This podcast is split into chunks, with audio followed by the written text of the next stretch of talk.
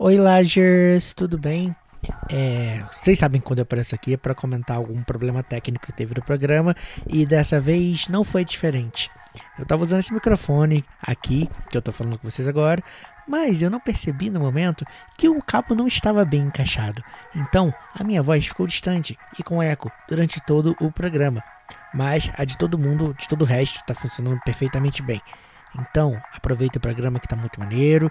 E no próximo programa, eu espero que vocês consigam me ouvir direito, tá bom? Até a próxima, tchau!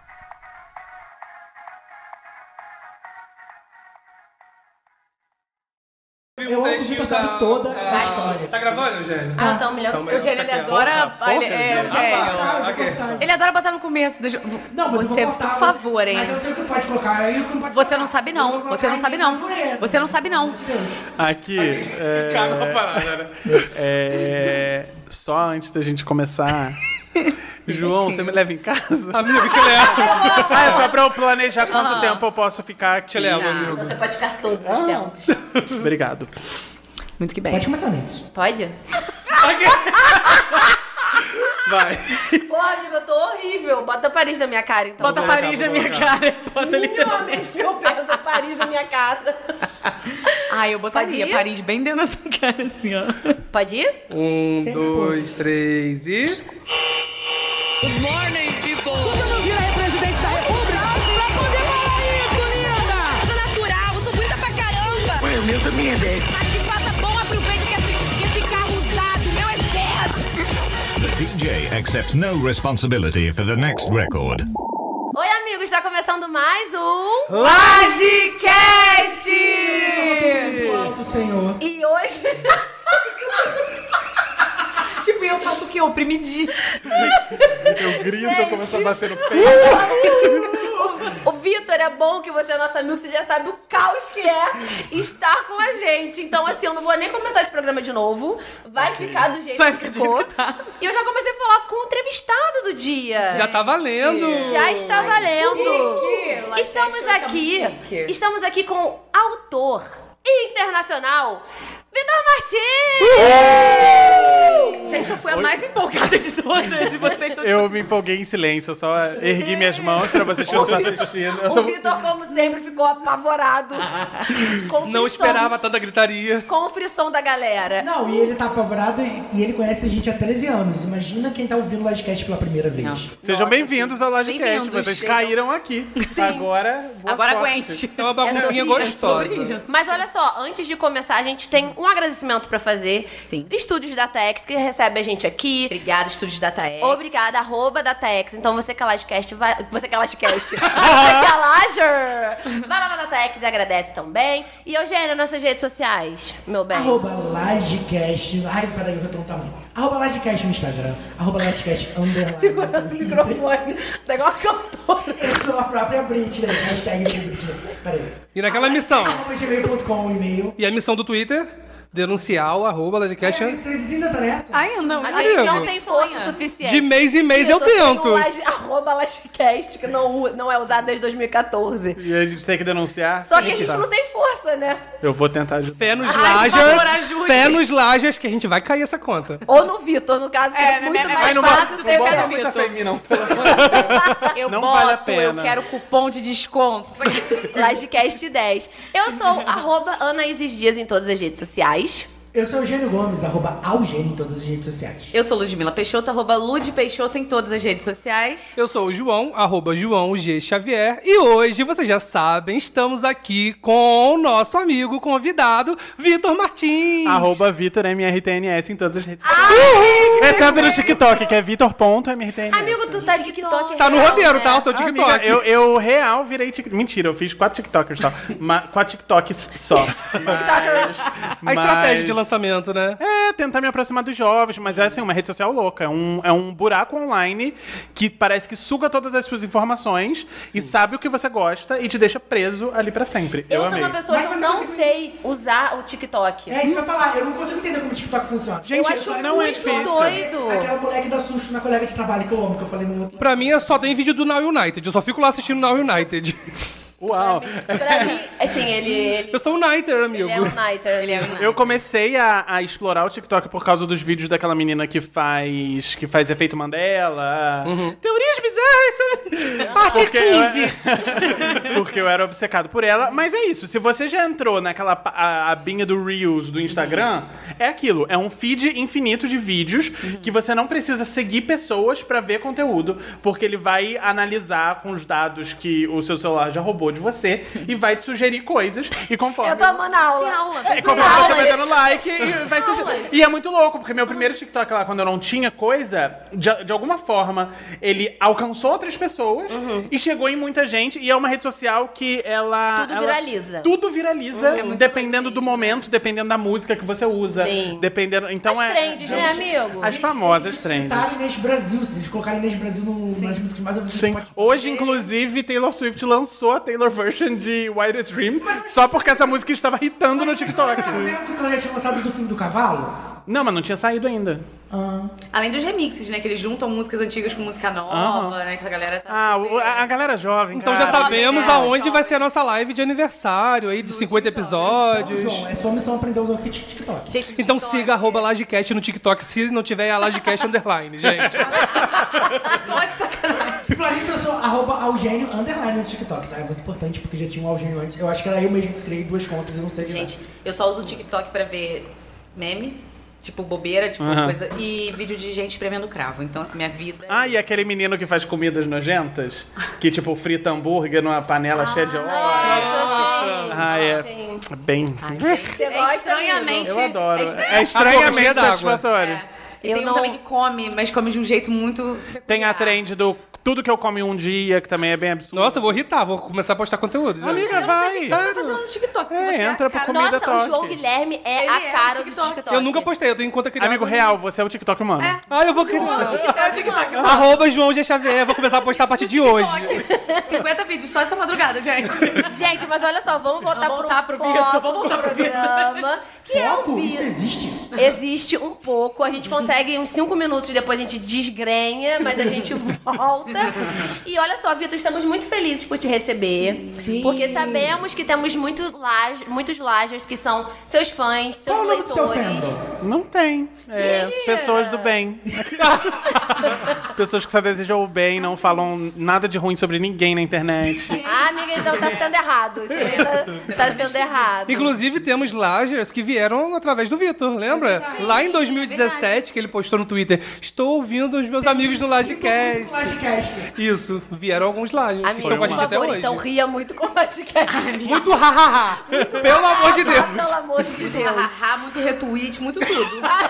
Vamos, esse episódio vai ser um, um sucesso de audiência. Amiga, é sobre isso. Então, gente, a gente tá aqui pra conversar com o Vitor um pouquinho sobre a carreira de Vitor. Amigo, você fica nervoso quando alguém fala que quer conversar sobre a sua carreira? Ou pra você é tipo, nossa, tranquilo, já estou acostumado com isso? Já fiquei mais nervoso, porque no começo eu não acreditava que eu tinha uma carreira. Eu acreditava que. Até hoje, de vez em quando, eu tenho essa coisa de achar que é, eu só vou fazendo as coisas e torcendo pra dar certo. Assim, Isso tem- não é uma carreira, seria o que é um hobby. É, é A uma- minha vida. Então é 20 anos na estrada. um malabarismo emocional e profissional, onde eu vou jogando as coisas pro, pro alto e torcendo pra, pra conseguir pegar. Mas hoje eu me sinto mais tranquilo pra falar disso, porque eu acho que é uma coisa que eu consegui construir ao longo dos anos e, acima de tudo, é uma coisa que eu tenho orgulho de fazer. então, pra mim, é muito legal falar de, de tudo que eu construí nesses últimos anos, porque são coisas que eu gosto de, de ter E feito. aproveitando já, já puxando esse gancho, porque a gente te conhece desde cedo, quando você olha pra trás e lembra de tudo que você já fez, você pensa assim, caraca, onde eu cheguei? Você, você pensa assim, nossa, eu, eu sonhava em chegar onde eu cheguei e eu cheguei agora. Tipo assim, você sente essa, essa sensação de, de realização? É, eu, eu- vamos só contextualizar pra quem tá ouvindo, porque provavelmente tem pessoas ouvindo que não sabem quem eu sou. Então, às vezes, só falando, ai, olha onde eu cheguei, não sei o que, as pessoas devem estar É achando tipo, que eu sou o quem é esse? É um lutador né? profissional. Então fala, então fala sobre. sobre... Dê um, um breve resumo da sua carreira, Vitor. Bem, galera. Primeiro, né? Quem. quem Vitor Vitor Martins. Por Vitor Martins. Ah, eu sou muito sonhadora, eu sou muito moleca. Não, eu sou. Eu sou escritor, gente. É isso. Não tem, não tem muita coisa por trás, mas eu escrevo livros para jovens, livros LGBTs. é, e eu publiquei meu primeiro livro, que se chama 15 Dias, em 2017. Logo em seguida, eu publiquei meu segundo livro, que se chama Um Milhão de Finais Felizes. E esses dois livros é, caíram no gosto do pessoal. Bombaram, vamos falar bombaram, vamos falar. Foram, É foram, sério, foram hit, falar, é um é hit sério. moderado, hit moderado. Tá bom, amigo. Mas foram. é, acabaram alcançando muitas pessoas de um jeito que eu não imaginava quando eu, quando eu comecei a, a escrever. E meu terceiro livro tá prestes a ser lançado. Ele sai agora no final. Esse episódio vai ao ar quando? Eugênio. Que vem. Quinta- Quinta-feira que vem? É. Não vai. Ah, então no dia 30 de setembro, pra quem tá ouvindo no, no dia do lançamento desse episódio, no dia 30 de setembro, meu novo livro Se a Casa 8 Falasse já vai estar disponível em todas as livrarias, em todas as Aí eu tô plataformas muito ansiosa pra o ver. livro ainda tá em pré-venda? Ainda tá em pré-venda. Eu já garanti a minha. Tem brindes, E adquira. tem brinde, Ai, né, eu vi, gente? Porque tem Gente, gente, gente, aqui nessa mesa que ama brinde, que faz Nossa, tudo sim. por um brinde. Nossa, e o Vitor, vou contar essa história pros Lajers. Conta, gente. conta breve, porque é uma história que ela tem a tendência de se arrastar. Mas Não, amigo, consegue- vai ser rápido, vai Tá, ser rápido. Vai rápido. Fomos pra Comic Con e eu entrei e eu tava muito empolgada. E eu Já tá entrei já. no grupo do Facebook. Que Do é Zap, não foi não? Zap, você Foi do Zap. brindes. Foi do no Zap. WhatsApp, que era CCXP Brindes. Brindes. Que ali as pessoas colocavam em qual No estande da Panini. Estante da Panini, tá dando um brinde. Aí eu, pra eu correr e pegar. É isso. E aí eu, eu tive o azar de contar isso pro Vitor. E o Vitor, do jeito que é, do jeitinho que ele é, ele colocou no quê? No Twitter, onde ele é bombado. A CCX. E aí tinham pessoas que viam a mim e falavam assim: Oi, Anaís, me fala onde tem brindes. E o melhor, o melhor é que o grupo virou uma bagunça de gente interagindo e a Anaís estava triste, falando: Pô, eu, eu queria só saber dos brindes e as pessoas estão conversando. E eu peguei o celular da Anaís e escrevi uma mensagem no grupo falando: Pô, galera, vamos manter no grupo apenas as informações sobre brindes. Como ela acabou de fazer, né, gente? Foco. É isso. E aí ela falou, Vitor, o que, que você fez? De repente um monte de gente começou a concordar com ela. Falou, é isso aí mesmo, tem que focar no e eu brinde. virei uma moderadora do grupo Brindes. Do nada ganhou o título de administradora. E aí criaram um subgrupo que era de bate-papo e deixaram aquele grupo focado pra brindes. E foi assim que ela saiu de lá, assim, Então- carregada. de- Assim ela decorou toda a casa dela. Assim ela tá vestindo hoje. Brindes. Brinde, vestida completamente de brinde. E eu fiz o quê? Que eu não sou boba nem nada. Eu comprei a pré-venda do livro do Vitor. Que tem o quê, Vitor? Tem dois brindes, tem uma necessaire, tem um cartão postal de Lagoa Pequena, que é a cidade onde se passa o livro. Acho que mais pra frente a gente pode falar um pouquinho melhor sobre, Sim. sobre se a Casa 8, a gente- se a Casa 8 falasse, a gente pode entrar em detalhes. Mas aí é isso, tipo, é, eu comecei a, a- a escrever, eu tentei muitas coisas antes, eu também sou ilustrador, eu, eu fui blogueiro por um tempo, eu tive uma fase muito obscura da minha vida, cuja qual eu era youtuber. Eu amo. Eu amo Eu também. amo, gente. a era booktuber foi tudo. Mas eu sei. Pra gente. Mas eu, Eu pra odeio, gente. eu odeio. É, pra, Pra quem gente. viu, eu. Mas eu tipo assim, tentei tudo e na escrita eu encontrei uma maneira de contar histórias que eu gostaria de contar e que eu acho interessantes e que eu acho que acrescentam coisas na vida das pessoas. E, e por aí foi. Aí 15 dias foi publicado fora do Brasil. Hoje a gente já tem 15 dias aí sendo traduzido para mais três línguas diferentes e é assim, muito doido. E você fala. E, e- você quer falar, Luiz? É, não, eu ia, só fazer, eu ia só fazer uma pergunta que, na verdade, até você já até falou, né? Porque você veio falando que você é escritor, mas eu ia fazer é, um gancho. A gente sempre fala isso, né? Ia fazer um gancho. Um link, amiga. Um link por conta das ilustrações também, né? Porque Sim. você é ilustrador. Hoje, você. Aquelas perguntinhas de jornalista, né? Uhum. Você acha. Pra você, seria melhor manter como escritor, fazer as duas coisas? O que, o que, que você gosta mais? E assim, também tradutor, disso? né? É, e, e além disso, nossa, é multi, né? É escritor, Então. é ilustrador, tradutor. Tradução hoje é o que paga minhas contas direitinho, assim, de, de mês a mês, os dinheiros vão caindo, etc. Escritor é o que eu faço, é o meu plano a longo prazo, assim, porque a- o que eu recebo de escrita chega de seis em seis meses, então é cada, cada semestre é um processo de ver o que, que a gente vai fazer para impulsionar a venda de livro naquele semestre e o que, que vai acontecer. Então agora tem lançamento novo e eu tô há um tempo sem lançar nada, o último livro saiu em 2019, em 2018, então é voltar nisso tudo, de divulgar livro, de falar incessantemente sobre. Então é um trabalho constante. E ilustração, por mais que eu ame fazer, e eu sempre acabo fazendo um trabalho ou outro, é uma coisa que eu gosto muito mais de fazer pra mim.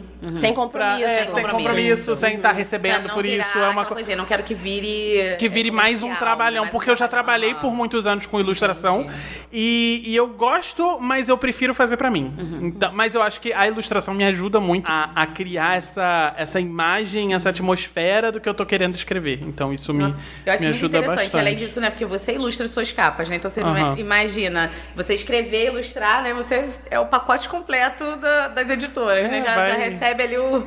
Vai, vai fazendo o que dá, a gente vai correndo atrás. E- Mas nem sempre é assim também, né? Tipo, você, por exemplo, ilustrar a capa de um livro, nem Aham. sempre tem esse poder, né?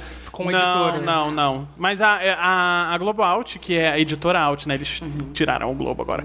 Mas é a editora Out, que é a editora que me publica desde o primeiro livro, eu tenho uma relação muito boa com eles. Eles são. É uma equipe que eu amo demais. Eu amo trabalhar com eles. E eles sempre me deram muita liberdade criativa pra fazer essas coisas. Então eu me sinto muito, muito sortudo de estar num lugar que me, me incentiva tanto, assim. Sim. É, sim.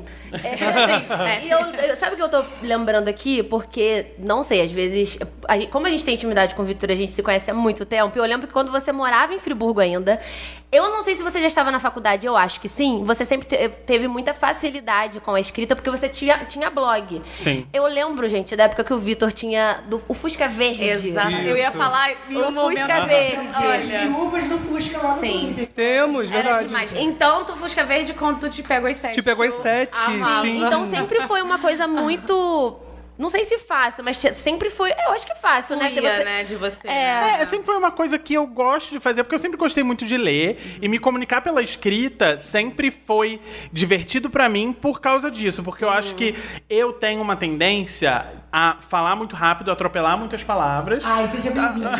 Nada comparado com o Eugênio. Mas eu sinto Porque que o quando Eugênio é um Fusca quando falando- fala. O Eugênio é um Fusca. Um Fusca é, sem, sem coisa descendo a ladeira e atropelando tudo. Mas eu tenho essa, essa. Eu gosto de me comunicar através da escrita porque existe o processo de editar. Onde eu posso voltar e falar: não, eu vou cortar isso, vou reposicionar isso. E, e toda a questão de. Eu sempre fui muito, muito da internet. Foi, foi onde eu conheci o Eugênio na minha vida, através do Fotolog. Eu sempre fui. Meu, Jesus Cristo. Fotolog. Eu sempre pai. fui muito de, ah, o que que é, tá acontecendo agora na internet? Deixa eu descobrir, etc. Eu acho que, tipo, vocês talvez se, se identifiquem com isso, mas eu, crescendo adolescente aqui em Friburgo, eu tinha essa noção, eu tinha essa sensação de que não existia nessa cidade ninguém parecido comigo e ninguém que gostava das mesmas coisas que eu e que entendia as coisas como eu entendia. Então eu buscava muito é, esse senso de comunidade na internet.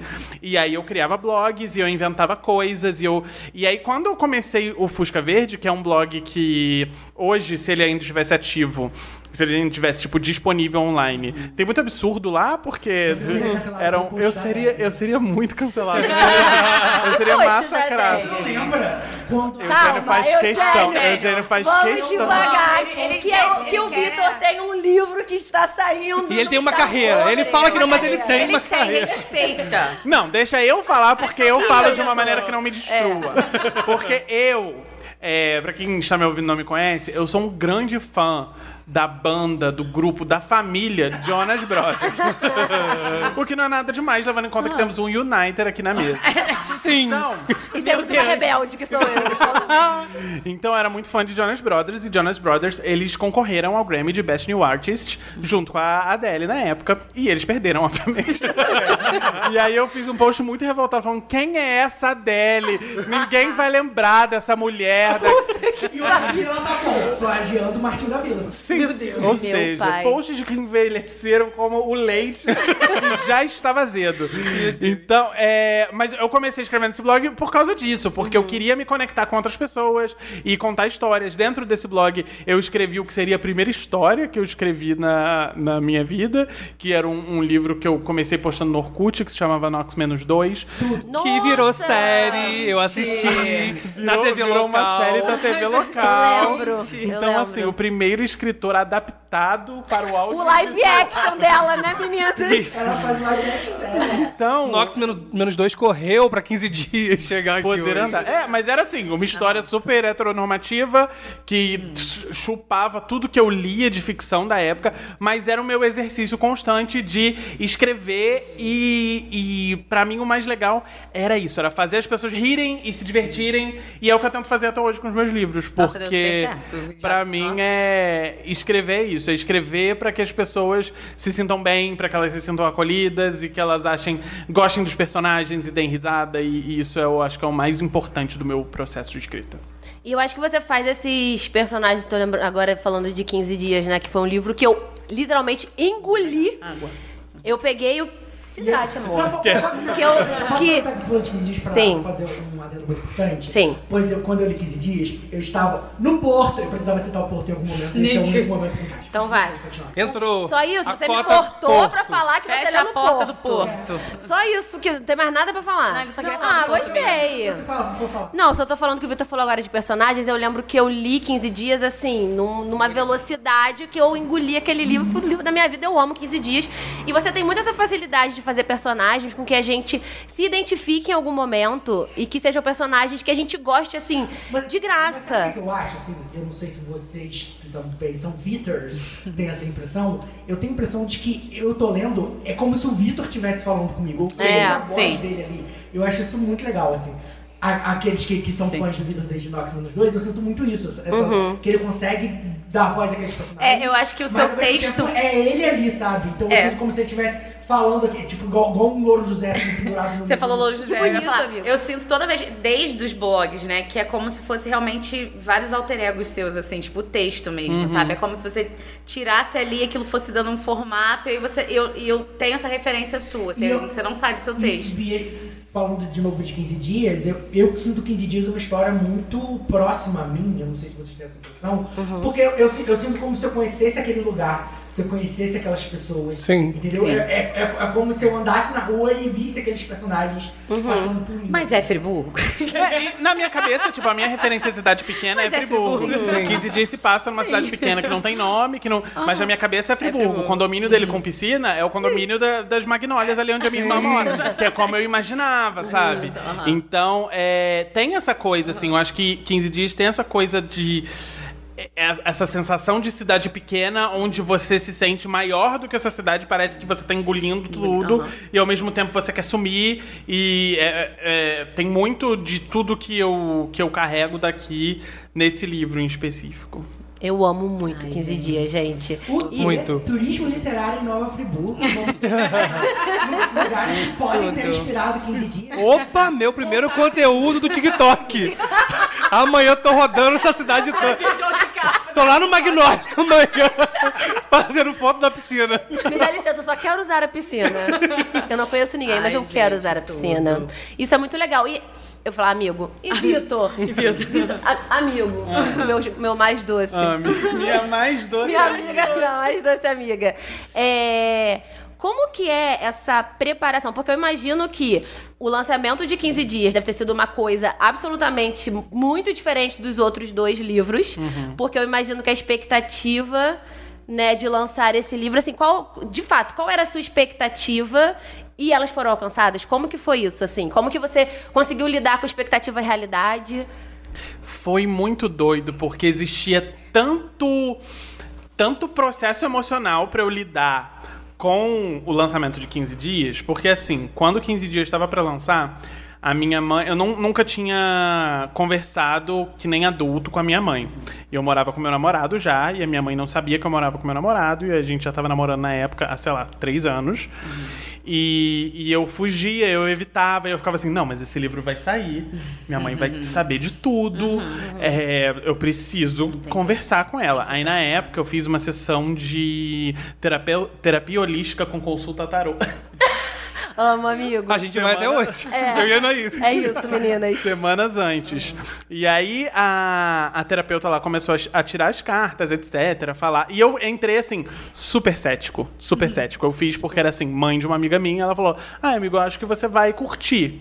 Acho que pode ser interessante pra você. E eu, que sou uma pessoa sempre aberta a novas experiências, fui, mas eu tava assim, ai, ela vai tirar as cartas e vai falar coisas que todo mundo quer ouvir quando tira as cartas, sabe? Ah, você tem uma dificuldade no seu caminho, mas a força está dentro de você, Um sabe? Problema familiar. É, aham. mas foi tudo muito específico em relação à minha relação com a minha mãe. E ela falou assim: é, mu- é muito difícil porque você não quer que a sua mãe te trate como uma criança, mas você não para de se esconder dela como se você fosse uma criança que acabou de aprontar, que acabou de quebrar um vaso e esconder debaixo do, do tapete. Aí o quê? Gelou, né, amigo? E aí Nossa, jogou gelou a tudo. Aham. E aí eu lembro que eu saí e imediatamente eu falei, não, eu preciso ligar pra minha mãe e conversar com ela assim, feito um adulto. Mas peraí, você não desconfiou que foi a sua amiga que contou pra mãe dela? Aqueles que Pior, estragaram. pi- não, é porque foram coisas muito específicas, Específicas, né? que eu nunca tinha contado pra minha mãe. Então, assim, pra minha amiga. Então, eu saí de lá muito decidido, conversei com ela e teve todo esse processo de, tipo, lidar com a minha mãe.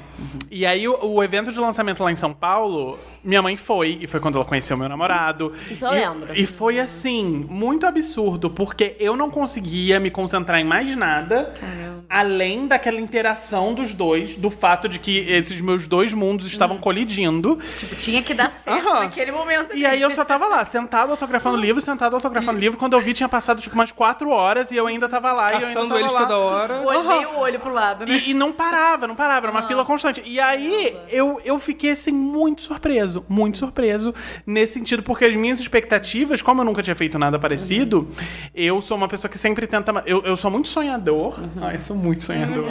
Mas eu. Mas quando eu a realidade aham. chega ali, né? Não, eu sempre tento manter as expectativas bem razoáveis, Uhum. porque. Ah, pra não quebrar cara. Eu acho que muita gente. tu- Quase todo mundo é assim. Mas.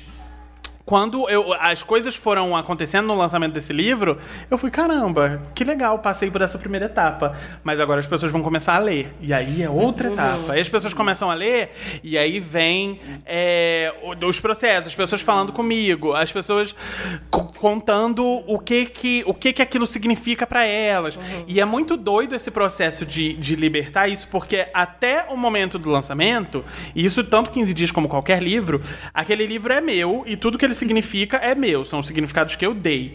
Mas, a partir do momento que o livro é lançado, ele não é mais meu. Ele deixa de ser meu e as pessoas atribuem significados próprios para aquelas coisas. E isso a gente faz com tudo. A gente tem aquela música que a gente ouve, lembra do ex.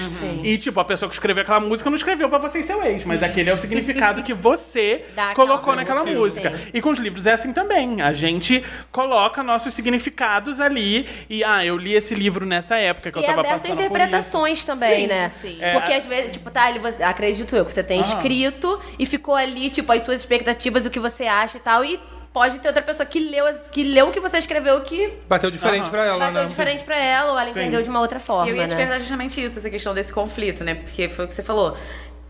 Independente de livro, música, filme, a gente tira as nossas interpretações pela vivência que a gente tem. Aham. E você, como você lida com um público mais jovem, na maioria, ainda tem mais isso, né? Porque são, é aquela. É um público muito hormônios Ali, né? passional, Tipo, é. é. E você já teve alguma situação, assim, de pessoas virem pra você e você, às vezes, dar uma- algum de- depoimento, alguma entrevista, algo, e falar algum significado, e ter alguém que tinha, assim, uma coisa de meio que. Ué, mas não, não tinha nada a ver com isso. Sabe um confronto? Você Eu acho, eu tipo tenho muita confronto? sorte porque eu nunca fui diretamente confrontado a respeito de nada. Então vai começar agora.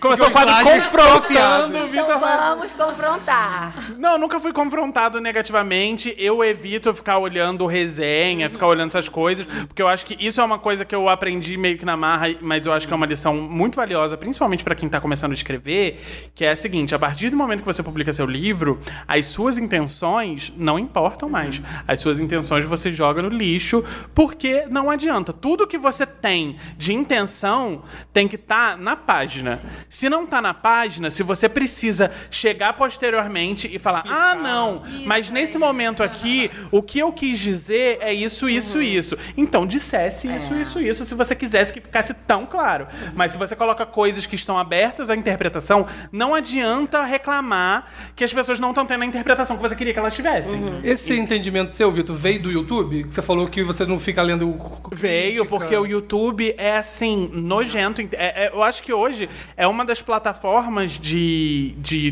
de social media, assim, e tal, mais tóxicas Eu que concordo, existe. Tanto isso quanto. Eu acredito que é, streamers de game na Twitch também passam muito por isso. Porque o YouTube, diferente de, sei lá, de um Instagram ou de um Twitter, alguma coisa, você não tem um perfil lá. O comentarista, você clica lá, é um perfil vazio de uma pessoa assistindo vídeo no YouTube. redonda, É uma um bola redonda com aquele coisa cinza. E é isso, é muito. É uma, é uma rede social que é fácil se esconder. As outras também são, mas eu acho que o YouTube é muito isso, muito mais sabe? fácil, é né? muito fácil você se esconder. também, né, é. Você some no meio das coisas. Então é muito fácil você dizer coisas horríveis. E aí eu tento ao máximo, assim. é, me ater ao que existe de crítica que vai me ajudar a crescer. E é aquilo. Críticas que se, que se recebe enquanto escritor é tipo, beleza, vou melhorar no próximo. Não é tipo, beleza, mas nessa parte aqui, o que eu realmente quis dizer, sabe? Não, não, é. isso. O que tá no papel, tá no papel. Se errou, é pedir desculpa, acertar no próximo, entender que errou e, e seguir em frente. E com todos os livros sempre foi muito, muito esse processo. E agora eu tô muito nesse auge emocional de saber quais são os significados que as pessoas vão dar pra esse livro, sabe? Porque ele tem significados muito fortes pra mim, mas podem ser outras coisas muito diferentes pra outras pessoas. Agora, Legal. antes de a gente mudar de livro, eu queria falar de 15 dias na questão de que o livro acabou sendo um grande sucesso, como você falou, e acabou sendo publicado internacionalmente. E muitas pessoas que você via como ídolos leram o seu livro. Como você se sentiu vendo pessoas que você lia os livros delas, lendo o seu livro? Como, como que isso te impactou? Porque do jeito que eu te conheço, eu acho que você entrou um, um pouquinho de pânico, talvez. Sim, sim. Tipo, a minha primeira reação é: não, essa pessoa não leu, ela tá mentindo. ela folheou e, aham, e falou uma coisa fofa pra ser educada. E. Mas aí quando as coisas começam a, a, a cair, assim, quando começa a cair a ficha, é uma sensação muito, muito doida, assim, muito maluca, porque realmente é muito difícil mensurar até onde as coisas vão e, e como as coisas se, se espalham e quem viu ou deixou de ver. É, é doido, mas ao mesmo tempo é muito aquilo que eu falei no, no começo. Eu fico muito feliz porque esse livro em específico, por exemplo, é um livro que eu tenho muito orgulho. Então, se alguém que eu admiro muito fala que leu e, e fala que gostou, eu fico feliz porque eu, tipo, falo, ah, que bom, porque eu também gosto muito dessa história. Eu tenho muito orgulho de ter colocado ela, ela no mundo. E como não é uma coisa que eu tenho vergonha, eu fico muito feliz, mas eu fico meio, meio em pânico, assim, meio desesperadinho. E quem Uma que curiosi- leu, assim, que você ficou, tipo... A Rainbow Rowell, que Isso é uma aí. autora, Sim. ela fez a, a blurb da capa do livro, do livro em inglês. O David Levitan leu também. O David Levitan participou do processo de edição do, do, do livro. A Alice Oseman, que é autora do Heartstopper, ela leu porque a gente é publicado pela mesma editora no Reino Unido e eles mandaram para ela. O Simon James Green também é, é do UK, ele, ele é ele é próximo da, da minha editora do, do Reino Unido, da Naomi. Então é, é muito doido ver as coisas se espalhando dessa forma. Eu acho que essa semana eu vi no Twitter que o Kevin McHale também leu, não leu? Kevin McHale do o arte de Glee. Glee. Ah, eu vi, Sabe? eu vi, eu vi, eu vi.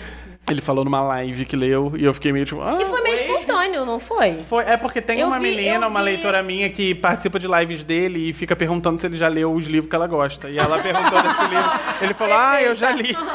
Perfeito. Sabe uma curiosidade que eu tenho também sobre, sobre lançamentos de livro? Eu acho que o 15 Dias foi muito mais diferente do que é, o Milhão de Finais Felizes. que Foi é, a divulgação. Você viajou pelo Brasil, não foi? Ah, sim, um milhão de finais felizes. Porque 15 dias eu era assim, ah, tem um menino aí que tá lançando livro. E eu não tinha noção de como era o processo. eu, não, eu tava, assim como as outras coisas que eu fui metendo a cara pra tentar fazer, eu tava assim, tentando. E com um milhão de finais felizes já tinha uma, uma segurança, tipo, não, vamos investir nesse, nesse livro. E a gente teve lançamentos, lançamentos em todas as regiões do Brasil. Então a gente foi, foi Brasília, teve Porto Alegre, fui, fui pra Belém, fui pra Fortaleza. É, então foi, é muito legal. Fiz Bienal de Minas. Então foi, foi muito legal nesse sentido, assim, de poder olhar. Isso é uma coisa que eu tenho muita saudade dessa era. Eu lembro muito de você falando de. Belém. Ai, Belém é lembro perfeito. muito é das redes que- sociais, você É uma muito. cidade inacreditável. E é muito legal isso de você poder conversar com pessoas que você não conheceria, que eu não conheceria em outra situação. Que foi isso que.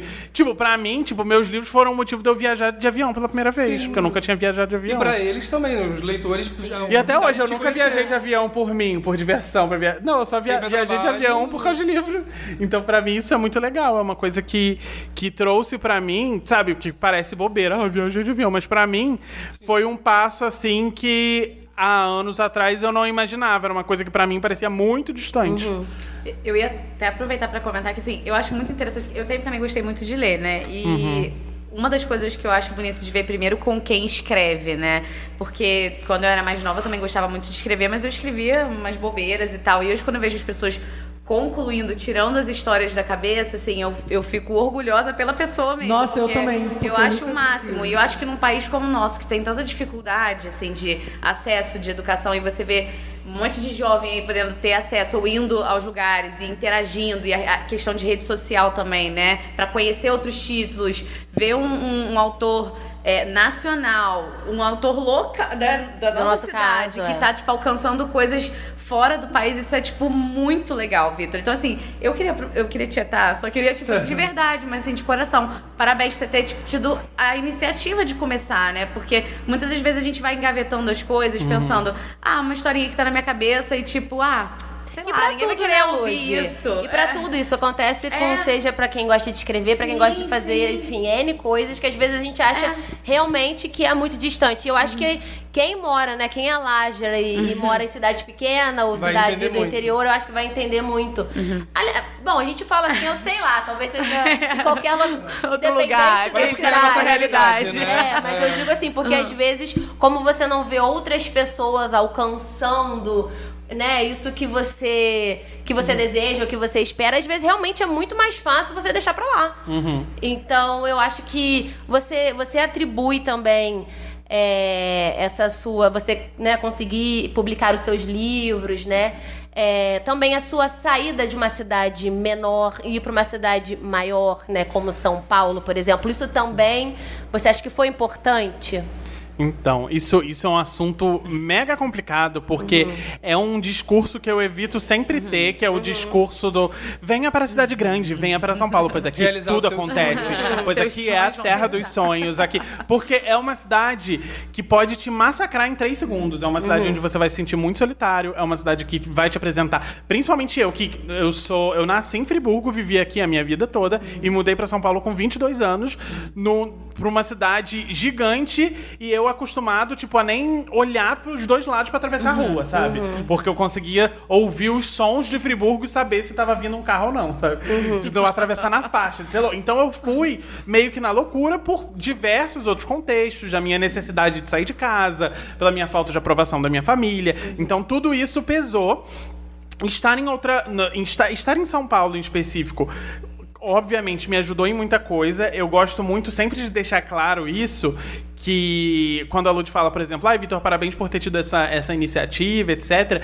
Eu não vejo muito como uma, uma iniciativa, porque eu acho que nesse caso, em específico, foi muito uma questão de sorte, no sentido de eu estava no lugar certo na hora certa Conhecia as pessoas certas. conhecer as pessoas certas. Porque como eu, quando o, o meu, como o meu primeiro livro já foi publicado por um grupo de, de publicações grandes, como é o Grupo Globo, foi muito uma questão de tipo, eu me mudei pra São Paulo pra trabalhar num lugar pequeno, receber um salário horrível.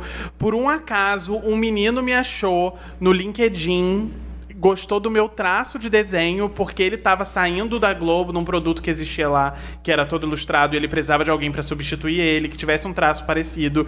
E ele tentou entrar em, comigo, entrar em contato comigo por três meses e o e-mail dele só caía na caixa de spam. E aí, depois desses três meses, por um acaso, eu vi meu, o e-mail dele no spam e falei: E aí, essa vaga ainda existe? Ele, pô, finalmente respondeu. e aí, pô, poderia nunca ter entrado lá. E aí Sim. foi na Globo que eu comecei lá, e eu com essa minha alma jovem, lá eu era efetivado, mas eu só andava com os estagiários. E aí, andando com os estagiários, eu conheci a Verônica, que eventualmente se tornaria a editora do selo jovem da Globo. Então foi muito assim, É, uma, uma coisa atrás de- da. uma Uma série de acontecimentos acontecimentos. pra chegar num ponto onde eu tinha essa, essa história construída e falar. Ah, eu Tá aqui. vou conversar, não tenho nada a perder. E eu tava desempregado na época, maratonando Grey's Anatomy. eu, eu não Amigo! a época de a época pré-publicação de 15 dias foi assim, fundo do fundo do poço, porque eu tinha sido demitido de um lugar que eu era PJ, tinha- saí de lá assim com porra nenhuma no Ai. bolso, não tinha Só os nada. meio chorando agora. É, meu meio todo atrasado. Sabe- Sabe por que é bom? Porque isso dá esperança pra gente, que a gente tá nessa merda. Sim, amigo. E aí eu falando assim, não, é isso que eu tenho agora e eu conheço essas pessoas. Então, pra mim, foi muito essa. Necessidade, vontade, necessidade, necessi- desejo.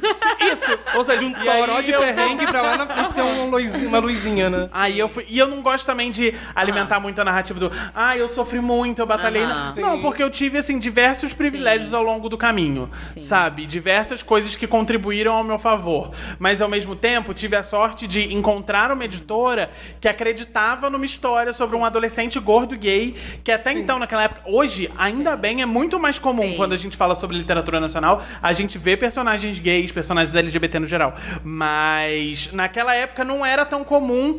E, e o mercado editorial brasileiro, ele tá sempre assim, dando um tiro no escuro atrás do outro. Porque é um mercado que precisa, que tá sempre aí, sobrevivendo por aparelhos, porque vocês sabem como é a venda de livro no Brasil. Ah, sim. E arriscar numa coisa, num autor nacional novo, pra, com, com uma escrita temática de nicho, será que vai dar certo? Então, o- foi muito, muitos.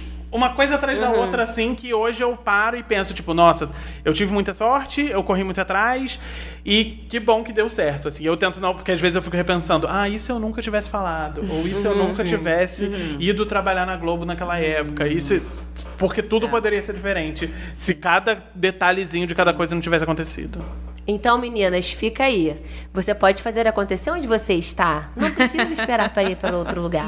E se for, E corre atrás. converse com as pessoas. Isso, Nossa, sim. sim, Eu acho que o mercado editorial é isso. E vocês, tipo, ah, mercado de audio- audiovisual, que é o que muita gente aqui trabalha, jornalismo, ou qual- qualquer mercado, na mercado, real, né? é você conversar e ser uma pessoa legal de se Sim. trabalhar. Sim. Ser uma pessoa educada, ser uma pessoa gentil, ser uma pessoa que quando. Eu já pulei em 500 empregos, mas eu, eu sempre saio meio que com o coração leve, de tipo, ah, não, aqui eu dei o meu melhor que eu podia profissionalmente e encontrar pessoas lá na frente e falar, pô, era muito legal trabalhar com você. E isso é legal, sabe? Você ser uma pessoa fácil de trabalhar. E não é ser permissivo e abaixar a cabeça pra tudo. Sim. Falar, ai, sim, senhor, tá E o bom. profissional babaca sai a fofoca correndo, todo mundo fica sabendo. Não tem mais E isso não é coisa de Friburgo, não. Isso em qualquer lugar, qualquer área. Se você é babaca na sua área, é, é isso, sabe? Então, é, eu acho que o segredo, principalmente se alguém estiver ouvindo a gente e tiver esse desejo de entrar no mercado editorial, é entender o mercado e conversar, conhecer pessoas e bater papo, trocar ideia, fazer cursos e é isso aí. Seja legal. Ah, e. eu Gente, Eu olhei pro Eugênio e esperei, que Não. foi, uma Ah, pausa ele- tão tá dramática. dando eco aqui no meu ouvido.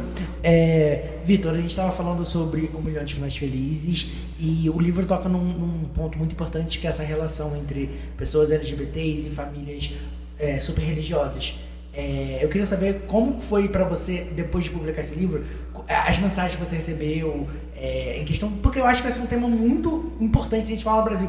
O nosso último programa foi sobre, sobre Religião e religião e fé, e eu acho que é um assunto que a gente precisa falar mais, que foi o que a, a nossa convidada a Nana falou, que é um assunto que meio que é, é meio que um tabu, tipo assim, ninguém fala sobre isso, é meio que tipo assim, ah, você tá, tá aqui, tem que viver isso, depois você tiver seu dinheiro, 18 anos, você vai e faz sua vida. E Então, parece que cada um que sofre fica debaixo da coberta sofrendo sozinho, né? então como foi pra você colocar isso no papel e como foi depois a resposta do seu público?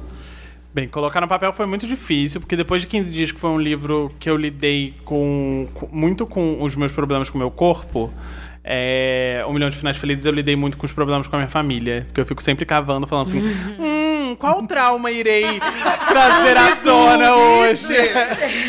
Enfim, a terapia, né, meninas? Ele faz a terapia dele. E aí, quando eu. Conforme eu fui encaminhando o Milhão de Finais Felizes, eu, dec- eu decidi que seria um livro que um dos pontos principais dele seria essa re- re- relação de sexualidade, religião e famílias conservadoras. Foi muito difícil, porque eu tive que cavar muita coisa dentro de mim e lembranças que eu não gostaria de lembrar, mas tive que lembrar para tentar retratar aquilo na- no livro com a- a- de forma mais genuína possível. E eu acho que uma coisa que é especial. E esse é o meu livro mais popular, assim. É o meu livro que mais vende, é o meu livro que mais tem retorno, é o meu livro que é mais recomendado. E eu, eu acho que o motivo disso é porque ele retrata uma experiência LGBT muito brasileira.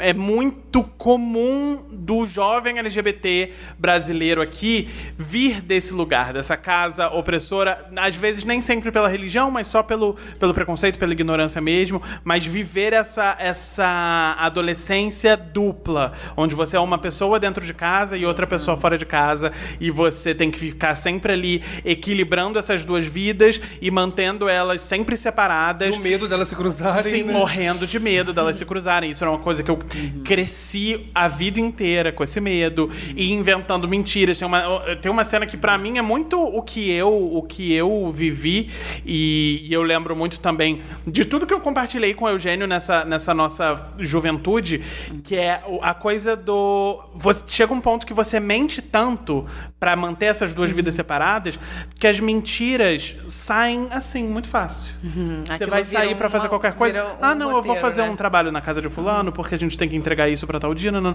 E a mentira sai assim. Aham, e você. Isso não é normal. É. Não é normal você tá tão acostumado a viver duas vidas que você cria essa outra realidade na sua cabeça onde aquilo faz sentido. Então. É, foi um assunto super difícil e até hoje é um assunto difícil porque é essa questão que o Eugênio levantou. Esse feedback dos leitores, muitas vezes eles chegam de formas muito, muito pesadas. Eu lembro, teve um evento em específico, que foi o lançamento de Um Milhão de Finais Felizes no Rio, foi no Botafogo Pré-Shopping. E aquele evento em específico, como o Milhão de Finais Felizes já tinha saído, acho que pelo menos um mês, já tinha dado tempo das pessoas lerem. Então foi um lançamento que veio muito seguido de história. Então a pessoa chegava, e aí enquanto eu tô ali, tipo, abrindo a página direitinho e autografando e tal, a pessoa fala.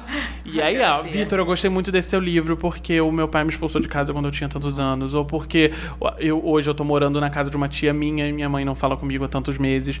Eh, Eu gostei muito desse livro porque depois de cinco anos sem falar com minha mãe, eu consegui ligar pra ela e a gente tá começando a se entender. Então são muitas histórias e às vezes pra mim, enquanto pessoa é, que tá ali só ouvindo, às vezes chega a ser demais. Eu não quero parecer cuzão, assim, no sentido, tipo, ai, não me, Me conte sua história, me é. blinda. Cadê o segurança? Vai ser minha assessora, me blinde. Mas com certeza deve ser Não, mas carregado é, é uma carga emocional, Sim. assim, muito pesada. E tem Acaba virando uma responsabilidade, de algum jeito? Sim. Sim, Imagino é uma responsabilidade. É uma responsabilidade que eu meio que decidi pegar pra mim, mas não é 100% minha, minha responsabilidade. Uhum. Porque eu acho que a minha maior preocupação quando eu tava escrevendo esse livro era tentar, de forma alguma, demonizar religiões Uhum. e colocar e criar essa versão de, de desenho animado, sabe? Onde a Uhum. gente tem um super vilão que ele é muito ruim, ele odeia Uhum. gays. né?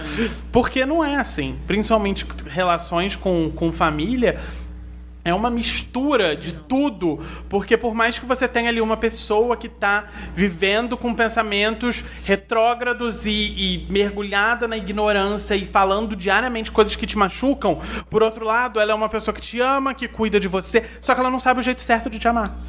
Então, é muito. Foi o, ma- o maior desafio desse livro, eu acho que era isso, porque eu não queria transformar a, a religião nesse, nesse bicho de sete cabeças, mas ao mesmo tempo eu queria ser responsável bastante apontar como esse conservadorismo é nocivo e destrói vidas e destrói sonhos e faz com que muitas pessoas deixem de existir antes da hora ou deixem de, de realizar coisas grandes porque elas passaram a vida inteira acreditando que elas são menores e inferiores e não valem nada. Então é uma responsabilidade muito grande, mas eu sinto que o livro atingiu um, um objetivo muito claro em relação a isso, a, a mostrar esse lado em que às vezes a sua família biológica precisa de tempo e às vezes você não tem esse tempo agora, tipo, sem tempo, irmão real, sabe? Eu não vou ficar sacrificando a minha felicidade para que toda a minha família fique feliz.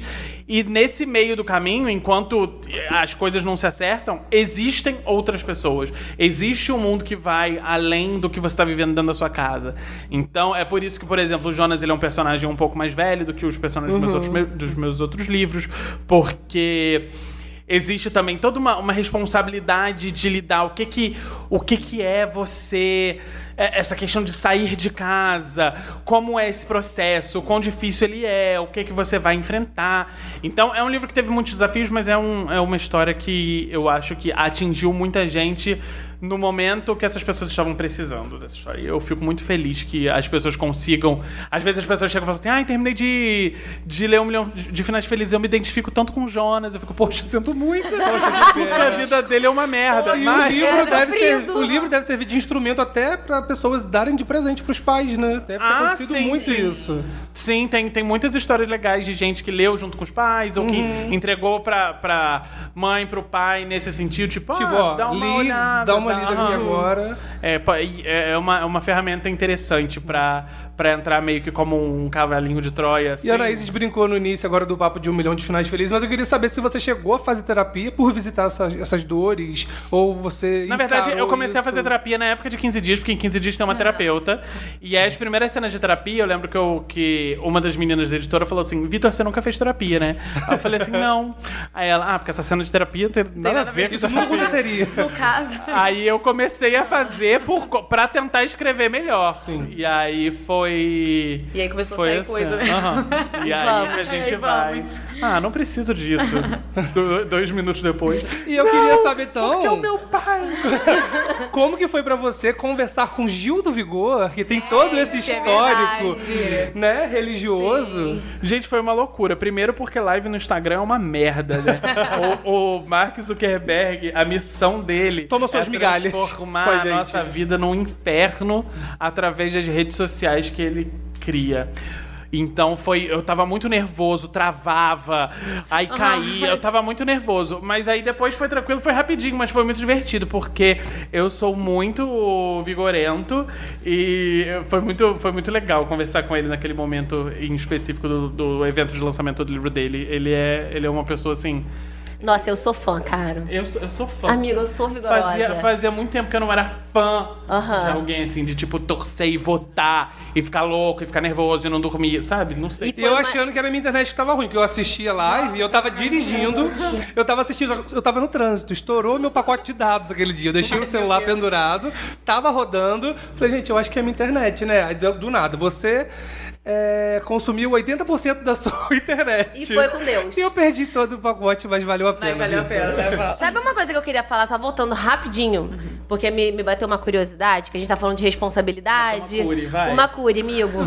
é, e a gente tá falando de responsabilidade, você falou que, né, você também não pode, sei lá, tipo, fazer um vilão, tipo, botar uma pessoa que é religiosa como uma vilã, porque você sabe dessa responsabilidade. Tem alguém, assim, uma equipe que lê e provavelmente, mas que assim que te orienta no sentido de Vitor, esse caminho aqui talvez tem que ser assim, porque tipo, uma ele te é né? que ela vai assim te orientando pra você talvez não Acredito que sim, né? Mas como que é esse processo? E até em que momento que isso acontece? Se é capítulo a capítulo, É. livro completo. Então, é, é, para tudo na minha vida, eu tenho a minha gente, Thaisa Reis, é, Tassi Tassi no Twitter. Ela, ela é a primeira pessoa que lê meu original, ela é a pessoa que me orienta tanto para esse tipo de questão mais sensível, quanto para questões de ritmo. por exemplo, Um Milhão de Finais Felizes, antes do livro começar, do livro que existe hoje, né? Tinha uns três capítulos antes que era só, tipo, ele falando sobre a rotina dele do trabalho, quanto ele ganha de VR, sabe? Umas coisas assim. Que ela falou, Vitor, isso aqui é tipo um bando de burocracia que ninguém precisa saber. E ela é quem vai cortando, etc. E existe uma equipe que. A equipe da editora, né? Os editores, existem leituras, leituras sensíveis. Por exemplo, agora no. no Se a Casa 8 falasse, o livro tem três protagonistas diferentes, né? E um desses protagonistas é negro, foi meu primeiro protagonista negro. E é uma responsabilidade muito grande, porque eu não tô. O Greg. Greg é o amor da minha vida. Nossa, eu já amo o Greg. E aí a gente trabalha com leitura de sensibilidade de leitores negros que vão ler e apontar e falar: ei, melhor melhorar isso daqui, pô, isso daqui tá legal, tá maneiro. É, essa outra cena aqui, eu acho que ficaria mais real a experiência de um adolescente negro nessa situação, fazer dessa forma. E tem muita gente que é super contra a leitura sensível, porque acha que é censura o escritor, mas eu acho que não é que, que é um trabalho de pesquisa, empatia E, e fazer porque às vezes tem gente que quer, sei lá, ah, vou botar um personagem negro, um personagem cadeirante, uma personagem trans na minha história. Mas por que que você tá botando? Porque você realmente quer eh, contar histórias sobre essas pessoas, é, levantar questões sociais interessantes, ou porque você quer que as pessoas olhem pra você e falem, nossa, parabéns, Ai, que eu legal, no livro. Parabéns pelo mínimo. Aham, porque se você fica, cria esses preciosismos em volta do que você escreveu, você só quer parabéns porque você colocou o negro na história. E, e eu acho que, tipo assim, por exemplo, eu, uma mulher negra, às vezes eu tô olhando um. se E que le- mulher, hein, E gente? que mulher. Se eu ler um livro onde. Porque a gente que tem essa vivência, a- é muito fácil você saber quando a pessoa tá usando uma causa e fica muito vazio, gente. Porque é uma coisa assim que não. Não faz Não sentido faz pra você, sentido. não Às vezes. toca, né? É, uma pessoa que não vive, né? Não tem essa experiência. Realmente, ela lê e fala, nossa, que tudo, um preito. Mas assim. é, então eu acho que, que tá certo mesmo e tem que ser. É o que a gente chama muito de personagem de papelão. Que você cria ele, ele é tipo o personagem padrão do The Sims. O primeiro que você abre lá, ele monta. E aí você decide que ele vai ser negro. E aí você pega lá sua tintinha marrom e pinta ele. Só que não é assim que funciona. Mesma coisa com o personagem gay. Você vai criar uma narrativa e aí você pinta um arco-íris em cima dele e fala, ai, tá bom, agora ele é gay. Não é, porque apesar disso não ser a, a característica definidora dele, tipo, ele não é só isso, ele tem diversas camadas. A- a- as, nossas, as nossas identidades sociais e sexuais e raciais, elas ditam como a gente se comporta, Sim. como a gente fala, como a gente, sabe, é, é, anda na rua, as situações em que a gente se sente confortável ou desconfortável. São nos detalhes que a gente pega a referência total. Tipo o Felipe entrando na piscina de camisa. Aham. É, são Eu- esses eu- É me vi que ali, você se, né, sabe? se identifica. Não, eu- e, e você falou de leitura sensível, né? Tipo, pra essa parte de construir é, o- o- os personagens que você criou e entrar nesses detalhes, né? Igual você falou, o seu próximo livro vai ter um personagem negro. É aquela coisa de que você sabe que você, como gay, as coisas que você viveu. Então, automaticamente, por que que num outro livro você vai querer é, isolar a participação de uma pessoa que viveu aquilo, Sim. né? Já que a, su- a sua característica de escrita é dar esse espaço, né? Dar, dar essa voz. E eu, em relação à minha escrita, eu, eu sinto que eu sou zero preciosista nesse sentido, porque às vezes chega aqueles. os documentos tudo vermelho, picotado, muda, muda, muda. E eu falo, ai, gente, tá bom, porque tem- significa que tem mais gente. E eu acho que é uma questão de confiar na, na sua equipe, assim. Eu, eu confio muito em todo mundo que trabalha junto comigo, que eles estão ali mexendo, porque eles querem que o livro chegue da melhor forma possível. Porque assim como eu falei lá que a sua intenção tem que estar no papel se você quer que as pessoas entendam do jeito que você quer que elas entendam. É isso. O livro, depois de impresso, tá ali. Foi, né, Tá no papel. Foi. É, não é uma legenda de Instagram, sabe? Que você, opa, errei aqui uma coisa, deixa eu Se mudar. pudesse fazer uma DLC. Aham, é, é difícil fazer uma DLC, uma nota de esclarecimento, sabe? Não, é o que tá ali, tá ali. Então, quanto mais gente envolvida pra que essa história chegue no leitor da melhor maneira possível, por mim, melhor. Um milhão de finais felizes saiu em 2018 e o Se a Casa 8 Falasse vai sair agora em 2021. A gente sabe que aconteceu uma coisa no meio que começa com P e termina com pandemia. Como a pandemia impactou na sua criatividade, no seu processo de escrita? Nossa, eu achei que você ia falar outra coisa que eu tô segurando aqui. Fred Fred. Ah, não, não vamos falar Então disso. vamos cortar o Fred agora. Fred. Eu achei que você Vamos ia falar já- seria esse pedaço. Já vou responder direto. Só aqui. Mas eu posso incorporar Tá na bom. resposta. Então, a pandemia me destruiu o planeta emocionalmente e tomou muitas Literalmente vidas. também. A Narcisa, né? Morreu, gente, desculpa. Ah, não, ah, não, ele morreu, né? Não, mas é, foi muito difícil. Foi muito difícil porque, na época, antes da pandemia começar, no, no come- finalzinho de 2019, comecinho de 2020, eu tinha muita expectativa de que, assim, 2020 ia ser o ano. Cara, 2020 eu vou fazer, eu vou acontecer. Eu tinha um livro chamado Fred Fred pronto pra sair.